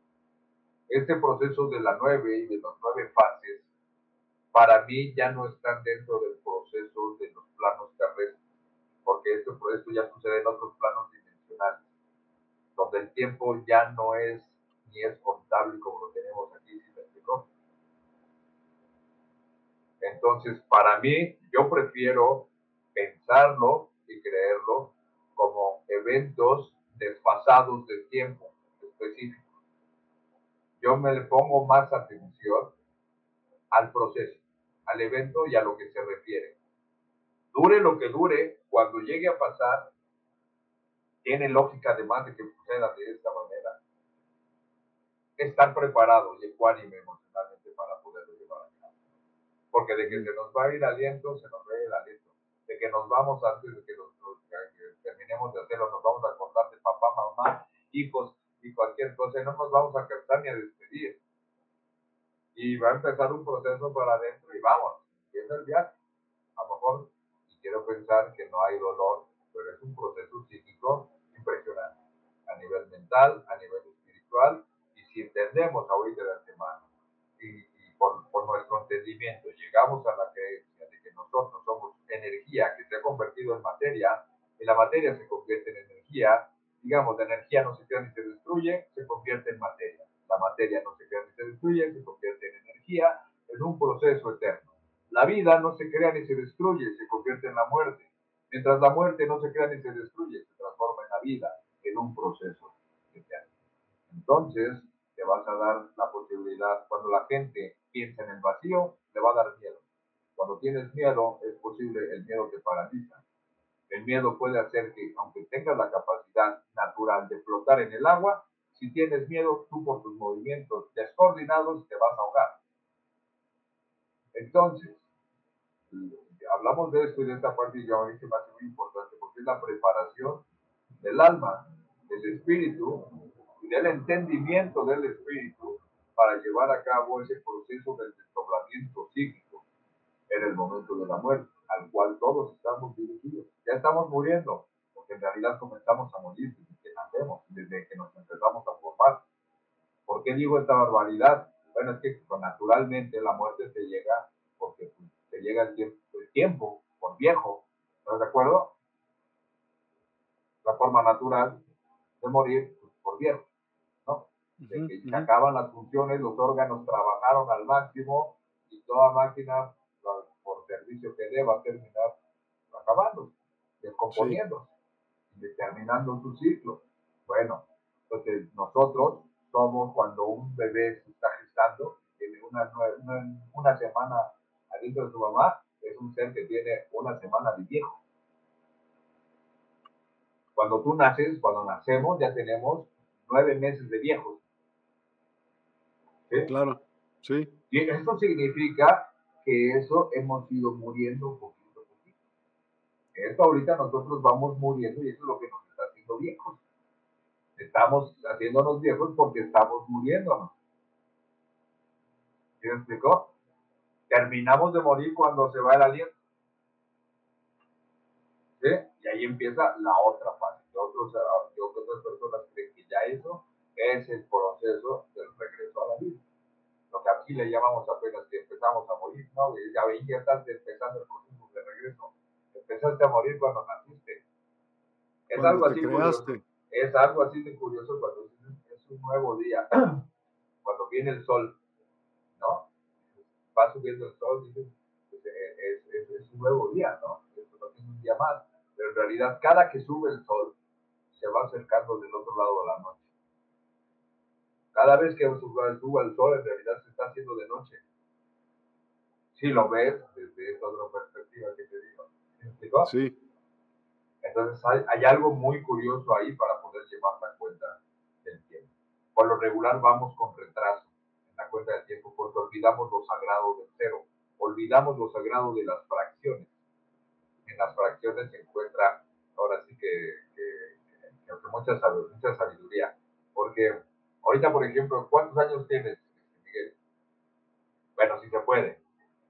Ya suficientes. digamos, digamos que alguien... Suman, oye, suman nueve. ah, ¿sí? 36. Bueno, correcto. 45. 45, muy perfecto. Muy bien. Ahora, digamos que ¿cuándo los cumpliste? Septiembre en septiembre. Bueno, tú tienes 45 años, pero ahorita tú estás viviendo tus 46 años. ¿Estás de acuerdo? No. Bueno, es que cuando tú dices, ya tengo 45, es de que tú ya le diste 45 vueltas al sol. ¿Sí? Ya, ya pasaron, en septiembre ya concluyeron. A partir de ese día de septiembre, ya, ya llevas una fracción de la 46 vuelta. Claro, hasta que lo cumples y ya cumples claro, 46. Claro, entonces ahorita tú estás viviendo el proceso de los 46. Tú estás viviendo tus 46 años. ¿Tienes 45 cumplidos? Sí, pero ahorita ya tienes tus 46. Uh -huh. Vamos un poquito atrás en la cuenta del tiempo porque olvidamos la fracción del cero. A veces sí. contarla. Pero bueno, eso nada más así como detalle. Yo quería ahorita nada más poder dar una conclusión al ciclo de en este proceso, ¿no? Ya pasamos por ese proceso de, desencarnamiento, pero también de concientización, de qué fuiste, cómo hiciste por tus actos, por tus errores, y eso te fue catalogando y te fue poniendo en una balanza. Esa balanza te fue poniendo en un nivel de conciencia. Ya cuando entregas tu núcleo al jaguar, que es el devorado de tu corazón, que te entregas al universo, te llegas al, al, recuerdo más antiguo, que es llegar a las aguas negras, ese lugar aparentemente como vacío, como, como último lugar, para cuando llegas al. Ese es Mictlán, el noveno nivel, donde ya eres una fuerza completamente energética, ya llegaste caladito, por así decirlo, caladita, con un nivel de conciencia que tú solo estableciste por tu caminar cuando estabas encarnado en terreno, y entonces vas a llegar a uno de los tres cielos. Eso es uno de los tres cielos, es uno de los niveles de conciencia que alcanzó tu espíritu en ese encarnamiento. Y hay mucha gente también que dice, ya llegas ahí y ahí te quedas. No es cierto. Para nuestros abuelos todo es movimiento, no hay nada. Lo único físico y estático es el movimiento perfecto. Entonces, sí, a veces mucha gente, eh, cuando hablan de la eternidad, se oye medio cansado y de repente uno dice, es que yo ya quiero llegar a algún lugar donde ya voy a llegar a Dios y ya voy a quedar ahí ya descansar. Sería bonito a veces intentando, ¿no? Es que quiero llegar a la paz completa. Pero cuando se pone, se pone uno a estudiar las verdaderas escrituras antiguas, cuando hablan y describen a Dios, por ejemplo, en la iglesia, que te hablan de ese lugar donde te vas a llegar a un lugar de descanso, yo abrazo a mis hermanos de todos los sistemas pero de repente sí me hago cuestiones. ¿Cómo me dices que voy a descansar cuando después me, hablas de un Dios, un Dios que es verbo? El verbo es la acción. En, una, en la gramática, el verbo es lo que da la acción, ¿es correcto? Sí. La acción es movimiento, literal. Para que haya movimiento se necesita un trabajo que lo haya hecho. Para que se desarrolle ese trabajo se necesita de una fuerza. Para que haya una fuerza necesita haber una potencia. ¿Sí? y esa potencia es el gran espíritu que está en movimiento todo el tiempo. ¿Cómo puedes querer llegar a Dios y quedarte quieto? Ah, hostia. Pero bueno, veces se me, se me, pasan esos, esos tips, porque en realidad el proceso de la trascendencia del espíritu es eterno, porque el espíritu es eterno. Cuando uno le tiene miedo a la eternidad, cuando lo piensa como un vacío, como que no hay nada, eso causa problemas. Y creo yo que el ser humano en el momento de, de morir, si no, es el momento en el que recuerdas que tenías que haber preparado para la muerte, pero ya bailó. Y creo que a veces, y creo que entra una desesperación muy fuerte saber que llegó el momento que ya conoces, que ya reconoces que es hasta donde vienen y que hayamos fallado como seres, como, como seres este, humanos, orgánicos, porque creo que la humanización es la oportunidad que tiene el espíritu encarnado para concientizar todos los procesos de la existencia de una manera lógica, racional, espiritual y cercano a lo verdadero. Y relacionándolo con todo lo que pero porque yo que para mí esa es la función del ser humano venimos para, para un algo y al mismo tiempo ese algo nos preparaba para una muerte y que esa muerte nos va a llevar a un estado de trascendencia a otros niveles de manifestación en otros planos en, como lo quieran ver es la, yo como recomendación ni se preocupen eso ya lo va a determinar el universo entero cuando suceda lo que sí es que al momento de que nos toque dejar el aliento lo primero que hay que tratar de hacer es controlar la energía que somos. Y lo más importante, la fe. La fe y la esperanza en la eternidad de las cosas. Y creo yo, para mí, que era una de las cosas más importantes también dentro de este programa. Y yo le comentaba a la gente al principio si quería comentarnos algo, porque todos estamos sumergidos en procesos de muerte distintos. Si alguien tiene por ahí algún problema con el proceso de muerte de algún ser querido, de algo que ya haya sucedido, que esté sucediendo o que esté por suceder y que les gustaría compartir para que se pudiera entender de mejor manera y pudiera acompañar a través del entendimiento de la espiritualidad y del proceso de la energía de la existencia, de mejor manera los procesos de la vida, los procesos de la muerte, para poder superar estos traumas que tenemos de repente de pérdida, de abandono, de, toda esta parte, ¿no? Eh, acompañar esos procesos espirituales entre nosotros, pues creo que, es una de las partes importantes por las que quería yo, yo, compartir también este poquito de conocimiento de nuestros abuelos aquí en Mesoamérica, pero más que nada para hablar del proceso universalmente del evento de la muerte, para dejar bien claro que estamos sumergidos en ello, estamos en ese proceso y ahorita todas y todos juntos estamos muriendo, estemos haciendo lo que estemos haciendo, pero eso es lo sagrado de lo que le llamamos el evento de la vida.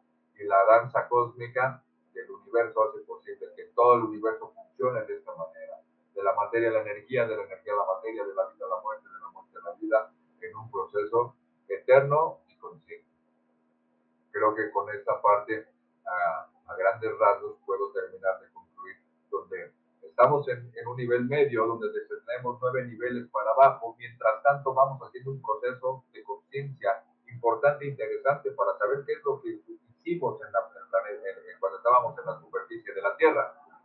estábamos encarnados. Aquí vamos a recuperar una conciencia para saber qué nivel de conciencia tuvimos y después vamos a ir a los 13 cielos.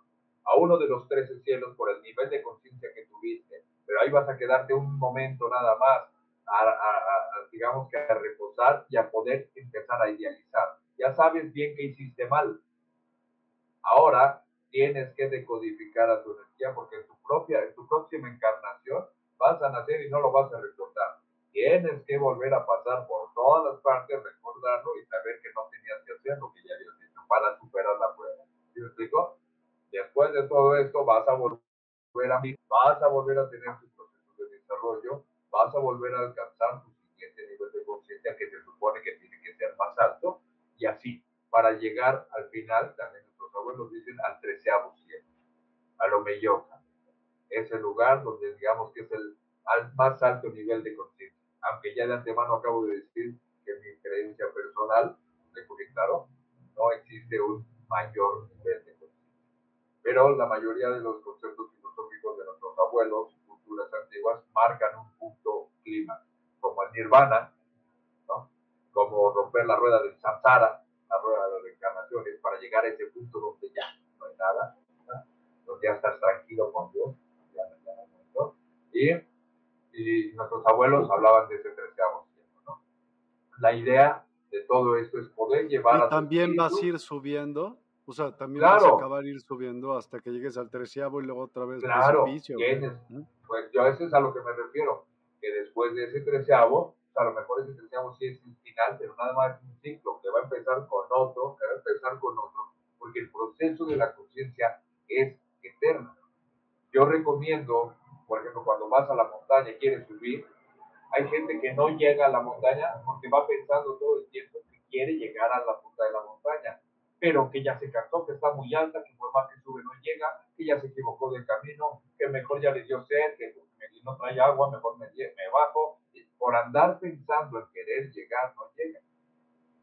Sí. Yo por eso recomiendo que te guardes la tranquilidad, la templanza en el alma, que no le prometas al alma llegar a algún lugar donde ya va a descansar por siempre, porque ahí está Dios. Cuando ya de antemano Dios es el movimiento entero, y si tú vas a llegar con Dios, Dios te va a poner a trabajar, no te va a dejar sentado en un sillón, jamás.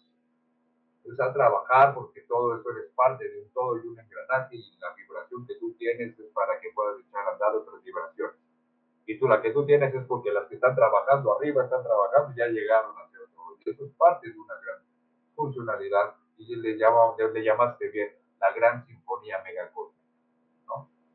Una mega sinfonía, pero también una mega danza. Y todo esto es el cuerpo de Dios. El universo mismo es el cuerpo del gran espíritu. El gran espíritu es mental. La gran mente es espiritual. Y ahí es donde ha configurado a su propio cuerpo y su propia manifestación, que es el universo del que somos parte de su proceso evolutivo y de desarrollo. Nosotros somos la voz del universo, nosotros somos la voz del tiempo y del espacio, por siempre jamás.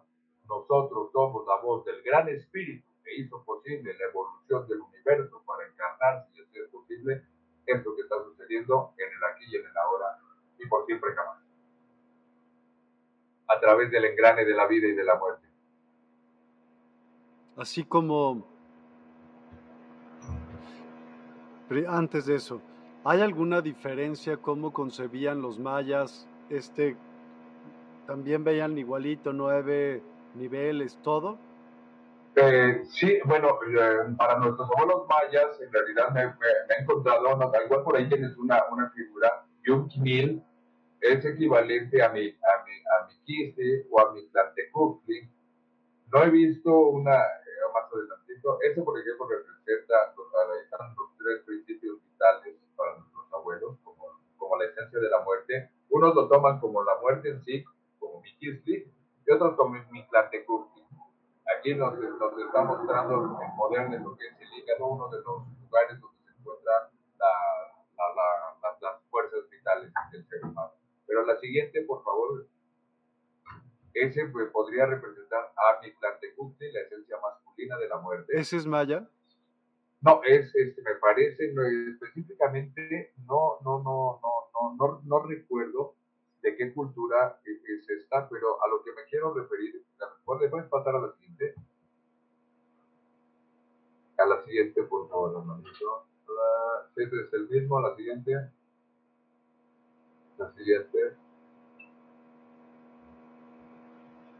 Uh, bueno, hay una, lo que a lo mejor no sale por aquí. Ella, por ejemplo, puede ser representada como Mixteca igual, que es la esencia femenina de la muerte. Pero a la siguiente, por favor, igual es otro bloque, porque ya le dimos la vuelta a todo. Ah, por ejemplo, estos. Estas gráficas, quisiera meter un poquito aquí. Estas gráficas representan movimientos de la energía. Claramente son movimientos energéticos, son como fluctuaciones de agua, pero en realidad son movimientos energéticos. Esto lo vamos a encontrar y frecuenciales completamente. Todo es una matemática sagrada con orden, con patrón y todo tiene, ahí, ahí adentro, tú cuando te pones a estudiar, vas a encontrar códigos de todo tipo, de, de, matemáticos, numerales, de formas. Y bueno, esta gráfica es, es, esta greca, en realidad es una greca que no solamente es muy representativa de Mesoamérica, sino del pensamiento humano en el mundo. La vas a encontrar en Asia, la vas a encontrar en Grecia, la vas a encontrar en Egipto, en, en África. Y bueno, le puedes pasar a la siguiente, hermano. Estas las vamos a encontrar todas en Mitla. Bueno, esta es una, una imagen curiosa, que es como es un cráneo, parece un cráneo humano, pero es una nebulosa, una nebulosa del cráneo. Mm. Se me hizo muy curioso, pero bueno. En toda esta parte, fíjense cómo son movimientos, todos son movimientos energéticos como si fueran este, estas, estos cuadrantes de las computadoras primigenias, ¿no? De los primeros jueguitos que pasaban, que eran bloques que se movían. Ah, sí, sí, cuenta, pero están hablando justamente de los procesos energéticos para la creación del tiempo y del espacio. Esto nos está hablando de la energía inteligente del gran espíritu. Nos vamos a encontrar en Mitla, que está relacionado a la muerte, eh, con, digo, está relacionada con el nombre de Mictlán, claro está. Esto es en Oaxaca. Entonces, en Oaxaca hay un lugar, una zona arqueológica, donde nos está hablando de los procesos de la muerte directa. Cuando tienes este, este evento, sucede esto dentro de ti de una forma abstracta, porque tu cuerpo ya es energía, ya eres, ya eres energía que tienes que desdoblar y funcionar tal cual. ¿Qué es este símbolo? ¿Sabes qué significa? Sí, exactamente, es el Shikal-Koliuki que te habla, esa, es la greca, esa es la máxima comunión de los dos aparentemente opuestos. El gris oscuro es, es, es como que está en vacío, en relieve hacia abajo, el gris blanco es el que está hacia afuera, pero es exactamente la, la vuelta donde se ensamblan. Ese es el yin yang. Si tú aquí en el centro de este, de este dibujo marcas un círculo, ahí te vas a dar cuenta del yin yang. El yin yang tiene como una S adentro. Ese es el ensamble de las energías. Es este ensamble. Si tú pones tus manos así, Miguel, así vas a ver el ensamble entre tus dedos. Lo tienes que ver de frente o, por debajo. Es el ensamble de los, de los dos aparentemente opuestos que hacen posible lo complementario. Eso es el tiempo. Eso es el, aquí presente. Eso es Nikanashkan, el aquí y el ahora es la unión perfecta entre el pasado y el futuro. Ahorita justo está dejando de ser lo que va a pasar y va a pasar lo que está dejando de suceder. Eso es lo que le llamamos el presente. Es un mágico instante. Y ese es lo que representa este símbolo. Igual que este. Es el mismo símbolo. Es ese, claro. Y dale al otro, a lo mejor si encuentras el yin yang para que se vea cómo es. Ahí el yin yang. Uh, está muy lejos. Ahí está. Es este mismo si este lo, hago más para arriba y este lo hago más para abajo, se va a volver a más. Es el ensamble del que nos han hablado todos los abuelos siempre y está por siempre, porque es el movimiento de la energía. No existiría el universo ningún átomo de los que componen toda la materia del universo si no hay la misma cantidad de energía positiva con la misma cantidad de energía negativa. Mismo número de neutrones, digo, de protones, mismo número de electrones. Pregunta Ofelia Sotelo. Disculpen, ¿el proceso es el mismo cuando un cuerpo es cremado porque el cuerpo físico ya no existe? Eh, eh, sí, bueno, no es tanto el mismo, el mismo proceso a nivel, a nivel físico, porque a nivel físico estamos metiendo a la materia a una transformación química, ¿sí? Por un evento. Pero eh, a últimas no hay, no, hay, no hay ningún problema porque en realidad todo, todo se está transportando. La realidad del fuego lo que hace es un, es un acelerador, es un acelerador este, de partículas, por así decirlo. O sea, los esqueletos por sí mismos van a terminar reducidos a polvo en algún momento, para que, para que se reduzcan a polvo necesitan muchísimo tiempo. El fuego lo reduce a ese polvo se necesita a, a carbón de una manera muy veloz, que es como un acelerador de partículas, es un acelerador de tiempo, por así decirlo pero en realidad los procesos psíquicos, el ser, eh, el ser, el ser humano, el, el, espíritu del ser humano, ya no está ni en los huesos, ni en la piel, ni en todo eso que se está deformando. El, el, está en otros estados, en otros planos existenciales, llevando a cabo su, su proceso. No, si es que algo así tiene que ver la, la pregunta o, o habrá otra pregunta no, pues piensa, o sea, como si hay alguna diferencia entre que sea cremado o enterrado el cuerpo, que si pasa algo. No nada más los, los tiempos de descomposición y, y, de repartición de los elementos básicos. Creo que es lo único lo que yo podría decir que hay algún. el fuego, el fuego físico que está quemando al cuerpo físico ya, ya no tiene nada que ver con, con el sistema electromagnético de la conciencia. Ya no lo alcanza, la, energía del fuego ya no alcanza esa energía.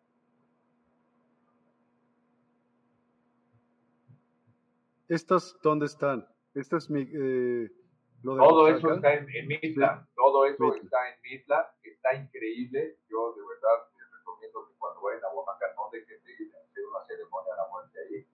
Y recuerden los movimientos de la energía y los guarden en su corazón porque a lo mejor en algún momento van a tener que recordar que tienen que moverse como serpientes, como estas grecas de las que hablan, porque ya va a ser su cuerpo de energía y la única manera de movernos es como la hacía bien Miguel, que las serpientes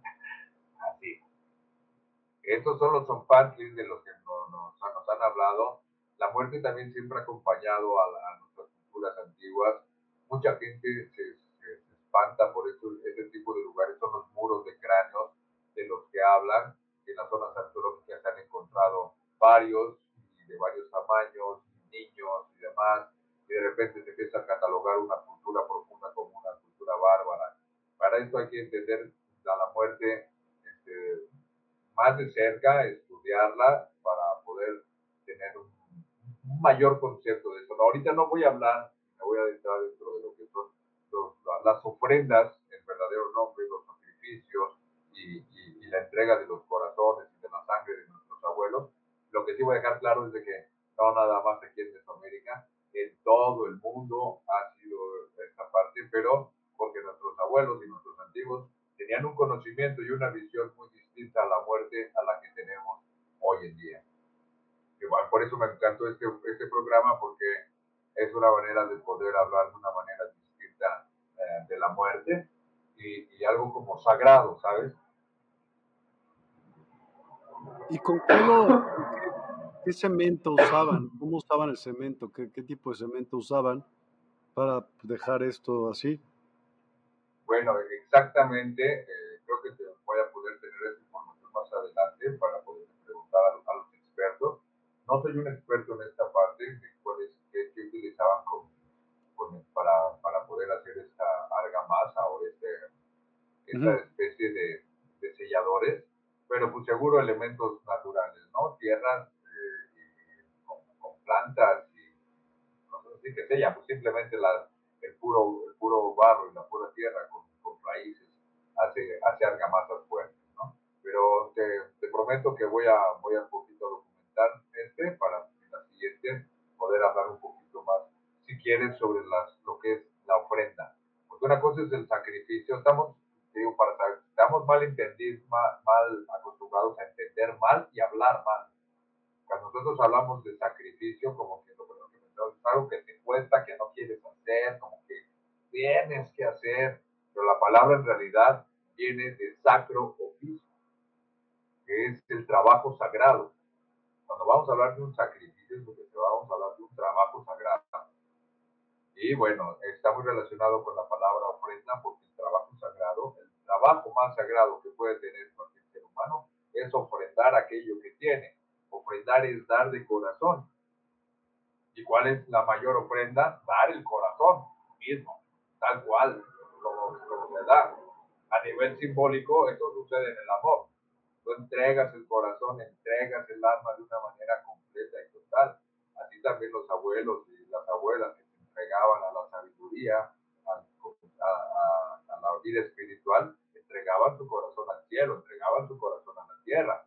Y había gente que lo hacía literal, entregaba su corazón porque sabía que el sol se alimentaba de la fuerza electromagnética del corazón y los abuelos creían en esta, esta parte directamente y había gente que se preparaba para, para su corazón a la plancha.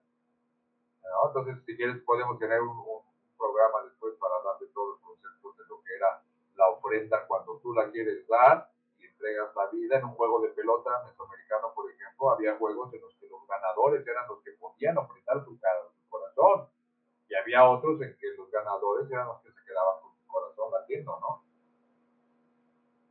Pero bueno, creo que ese es otro material para otro ¿Sabes algo que estuve pensando durante toda la explicación? Pues no es que tenga que pasar a fuerza después de la muerte todos estos procesos y dimensiones, sino también podría ser como un camino de vida, de decir, güey, irte desprendiendo de ciertas cosas para que puedas viajar ligero ese día. Ah, claro, claro, claro. Por eso te digo que no se puede hablar de la vida sin la muerte. O sea, para entender los procesos de la muerte y lo que va a suceder, tienes que pues, tener los procesos de la vida. ¿No? O sea, tienes que entender los procesos de la vida para irte preparando a los procesos de la muerte. Eso es completamente igual. De que yo creo que vas a pasar con la recapitulación forzosamente, pase que pase, mueras como mueras en un accidente atropellado por viejo por enfermedad, vas a pasar por un proceso de recapitulación. Eso, eso no hay, no, no me cabe la menor duda. Te digo porque, bueno, mi, mi experiencia en esta vida he tenido casi, casi muero tres veces y he tenido estado cerca de ese instante y la experiencia ha sido muy, fuertes, ¿no? Y, no, no, ha habido momento en el que no, no suceda un algo parecido a eso. Y, y como todo se estudia desde la vida, por eso nuestros abuelos estudiaban también muy bien lo que es el sueño, cómo se comporta el proceso de la conciencia en el ser humano, en el proceso de la vigilia y en el sueño, porque entendían que el despertar era un hacer y el dormir era un pequeño morir. Entonces, eso, durante nuestra vida morimos y nacemos cada día y cada noche. Y al mismo tiempo nuestros abuelos tenían ejercicios llevaban a cabo ejercicios de conciencia, procesos muy fuertes donde morían varias veces. De hecho, un temazcal, nuestros, nuestros abuelos nos dicen, hoy es un buen día para morir.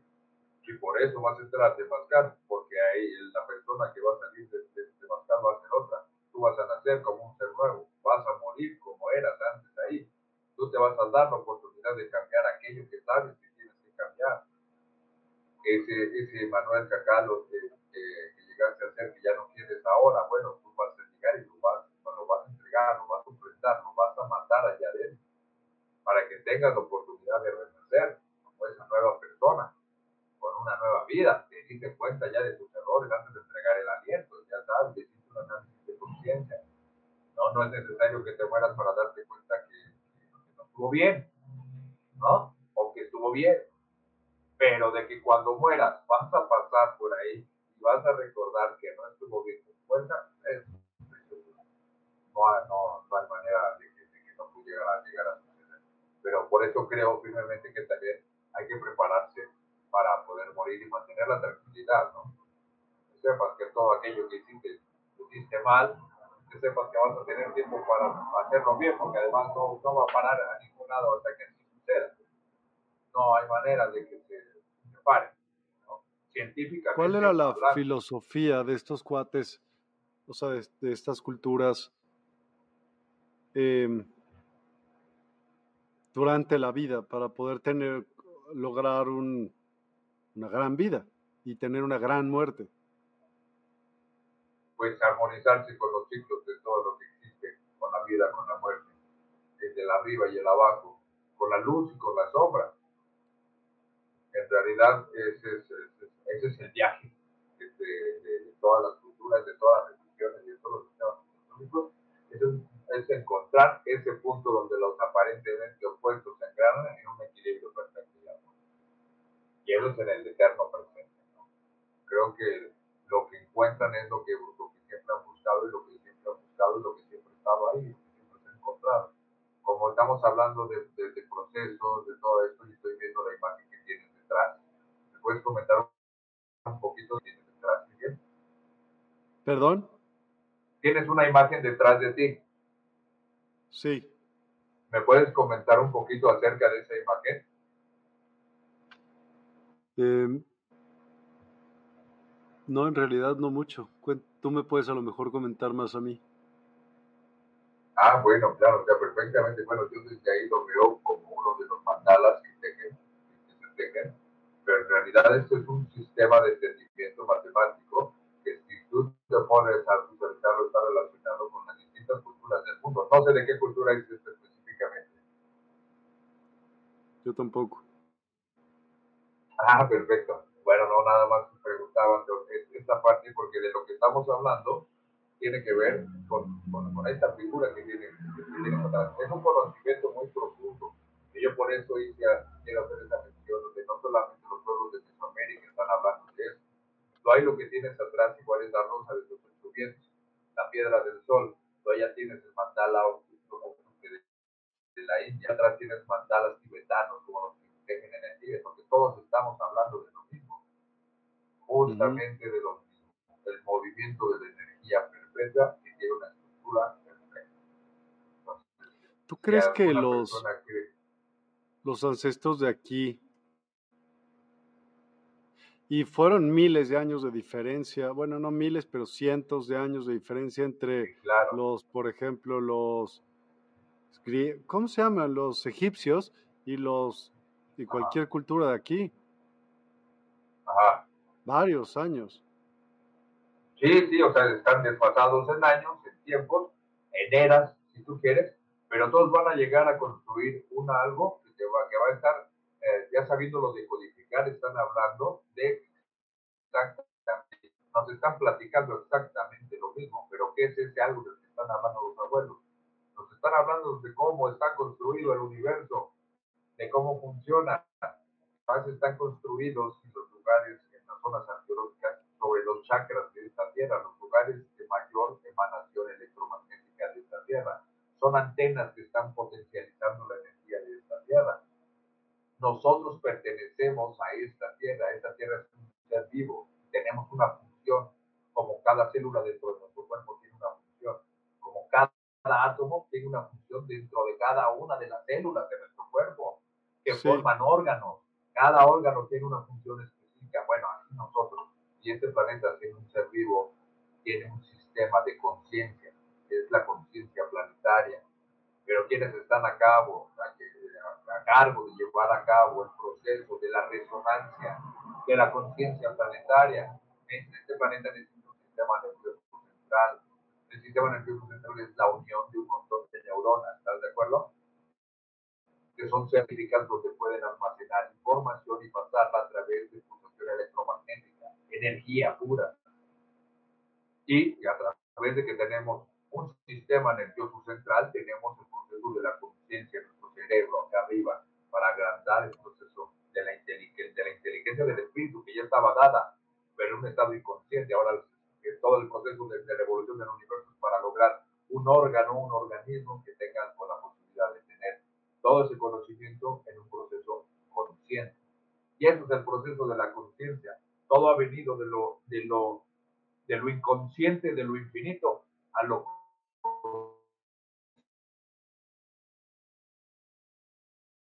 siempre la evolución del universo, para que Dios mismo se dé cuenta de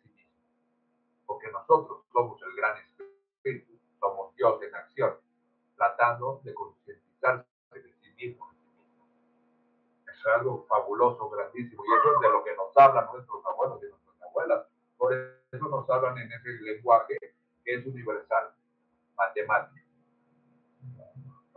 Y la matemática está perdida sus símbolos arcaicos y estructuras con aquellos, con su lenguaje, tratan de explicarse al universo, pero terminan todos desarrollando esa sabiduría única y suprema. Que creo a nosotros nos toca en esta era,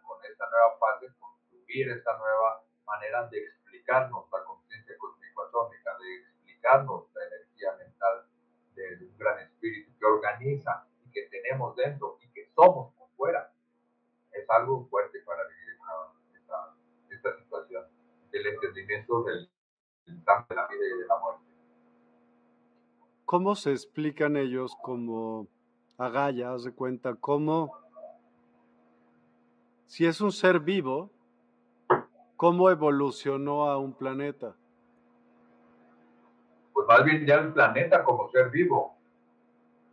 El planeta todo entero como un ser vivo. Ahora, ese planeta como ser vivo necesita un sistema nervioso central para tener una resonancia psíquica. La resonancia lo que tú haces, tus pensamientos, tus acciones van, van a ir ocasionando una frecuencia dentro de ti, la emanamos, se siente cuando una energía la resonancia psíquica es la, es la conciencia planetaria. Y para mí el ser humano en el planeta Tierra, otra es de que el ser humano es el sistema nervioso central de este planeta. Cada uno de nosotros funcionamos como una neurona que podemos conectarnos y a través de nuestros pensamientos, acciones y todo lo que hacemos, actos y todo, es la manera en la que nos tejemos.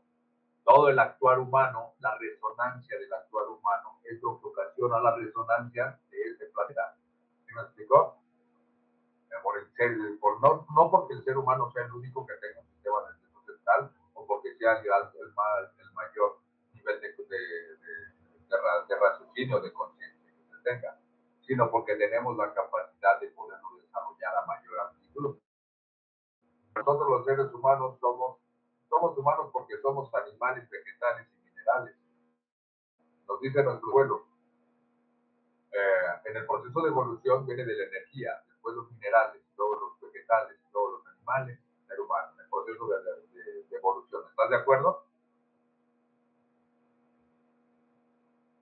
Puede ser que sí, pero no sé si, si sea lo mismo. Bueno, cuenta? la energía tuvo que convertirse en átomos.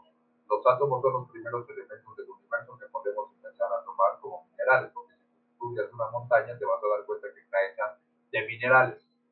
Son los, los primeros elementos. Estos encuentran la manera más adelante de combinarse para formar compuestos, estos y moléculas.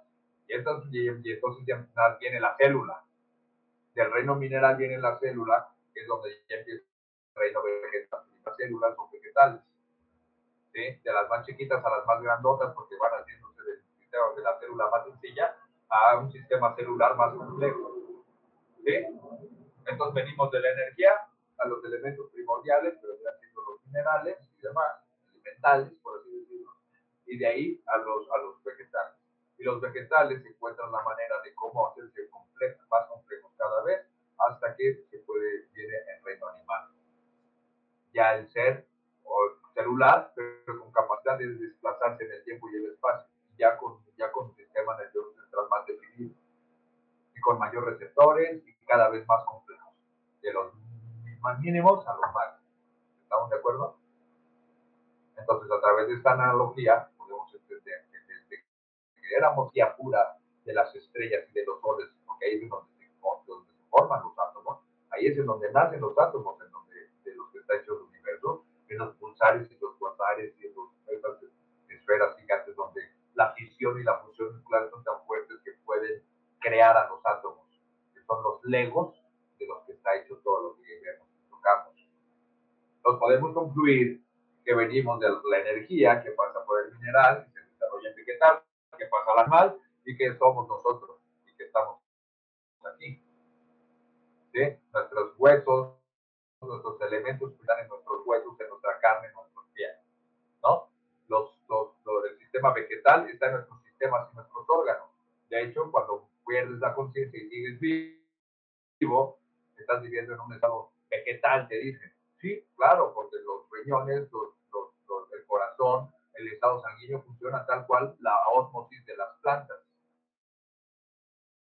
No tenemos un motor ni unas bombas en los es porque eh, funcionamos como las, los capilares de las plantas. Nuestras venas funcionan como los capilares de las plantas que distribuyen la savia, pues nosotros la sangre los distribuimos por todos los órganos. ¿Sí? Tenemos la estructura de nuestros huesos y de nuestros estados, ahí está en el primer estado. Primero el espíritu, después la estructura, la, la rigidez de nuestros huesos, después los órganos y sistemas del sistema vegetal, el sistema nervioso central y los músculos que nos dan el desplazamiento y además nos hace animales. Y la unión de, de la energía con los minerales, con los vegetales, con los animales es lo que nos hace humanos.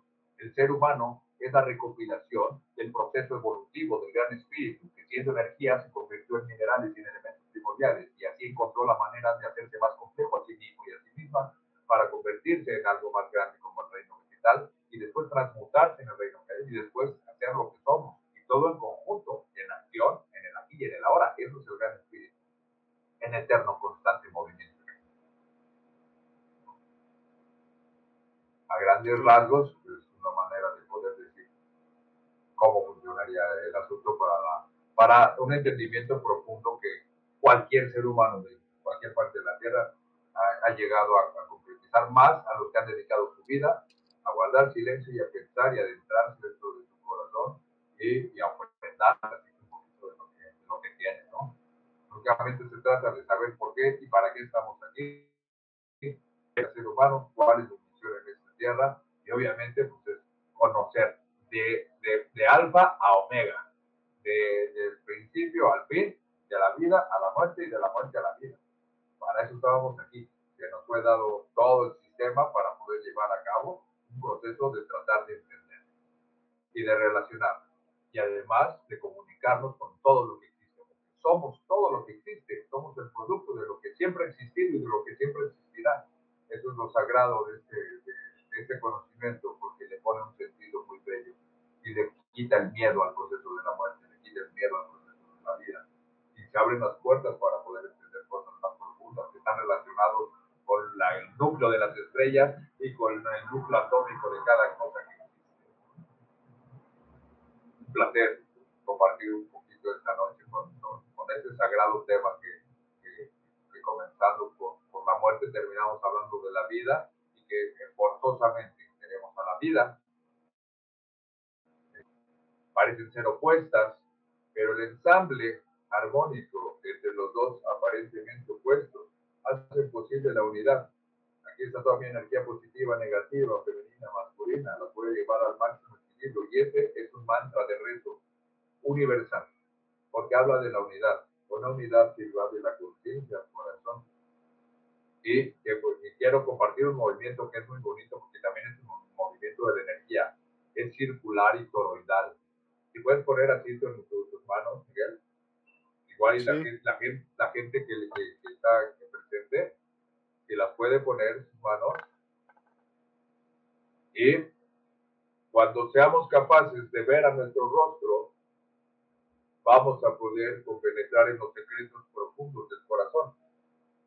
Vamos a poder entonces recordar conscientemente la grandeza de la unidad, la grandeza, de, la grandeza del espíritu, que como unidad radica en lo profundo de nuestro corazón, haciéndonos partícipes de lo que significa ser el gran espíritu, encarnados en el aquí y en el ahora y por siempre jamás, el movimiento toroidal de la energía entre la vida y la muerte, haciendo posible el proceso eterno de la existencia.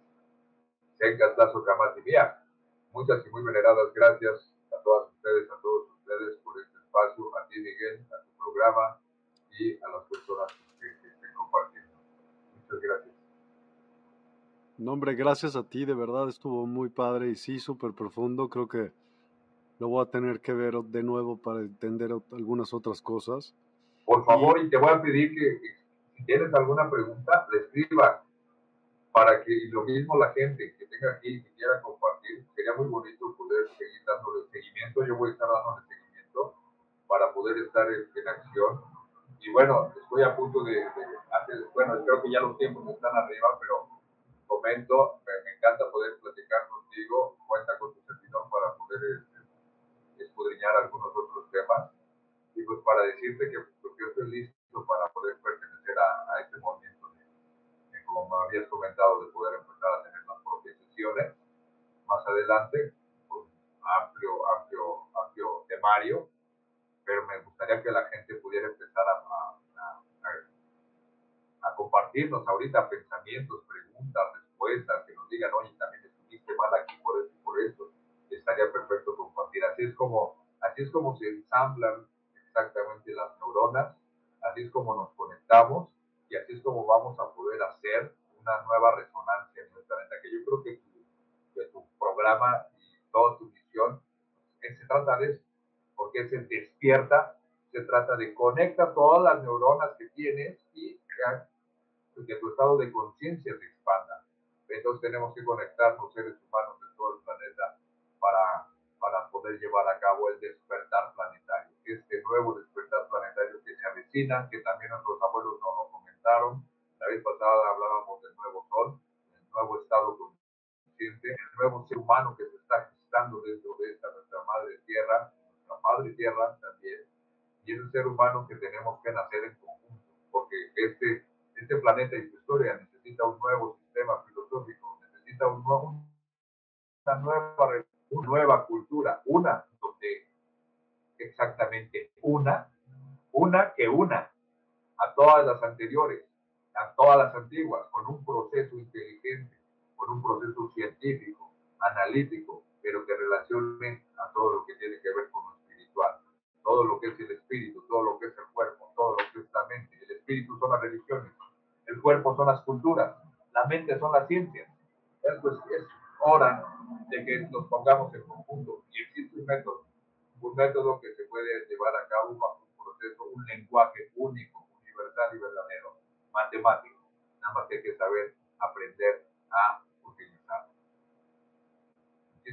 gracias, este, Miguel.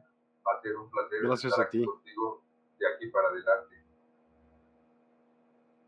Muchísimas gracias a ti, a todos los que nos acompañaron. Eh, los datos de Emanuel los hemos puesto durante el programa, pero te voy a decir, Emanuel, los tienes que decir en viva voz para aquellas personas que Claro. solamente oyen el programa y no lo- Claro, Así que- perfecto. por favor. Bueno, mi, mi teléfono es 55 60 78 58 96. El Facebook me pueden encontrar como Emanuel Galicia, la imagen es así una galaxia. Y Instagram soy cuer, cue.rbo7, cuervo 7, con un punto en medio de cuervo.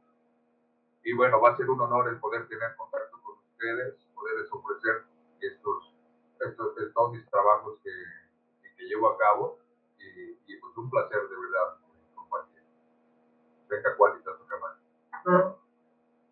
Muchísimas gracias a ti. Gracias a todos los que nos acompañaron. y pues, hasta mañana. Muchas, muchas gracias. Gracias, Emanuel. Gracias ti, Miguel. Hasta luego.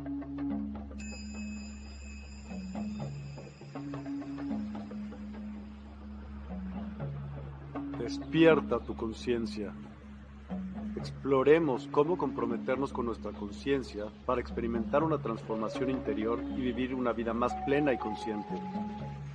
El compromiso con la conciencia comienza viviendo en el presente. Deja de lado las preocupaciones del pasado y las ansiedades del futuro. Enfócate en el aquí y ahora y descubre la belleza y la conexión en cada momento. El desarrollo personal y espiritual es esencial en este camino. Dedica tiempo a conocerte a ti mismo, descubre tus valores, creencias y nutre tu crecimiento interior a través de prácticas como la meditación y la reflexión. Despertarás tu conciencia y experimentarás una transformación profunda. El compromiso con la conciencia no se detiene en nosotros mismos, también implica conectarnos con nuestro entorno y con los demás. Cuidemos y respetemos a la naturaleza, establezcamos relaciones significativas, practiquemos la empatía y la compasión. Juntos podemos construir un mundo más consciente y equilibrado. Únete a nuestra comunidad en Despierta. Participa en nuestros programas en vivo, donde descubrirás enseñanzas inspiradoras, técnicas de meditación y conversaciones reveladoras. Síguenos en nuestras redes sociales para obtener contenido adicional y ser parte de nuestro movimiento de despertar de la conciencia. El compromiso con la conciencia es un viaje personal, pero juntos podemos construir una comunidad consciente y transformadora. Es hora de despertar tu conciencia y marcar la diferencia en tu vida y en el mundo. Despierta tu conciencia y únete a nosotros en este emocionante viaje de transformación.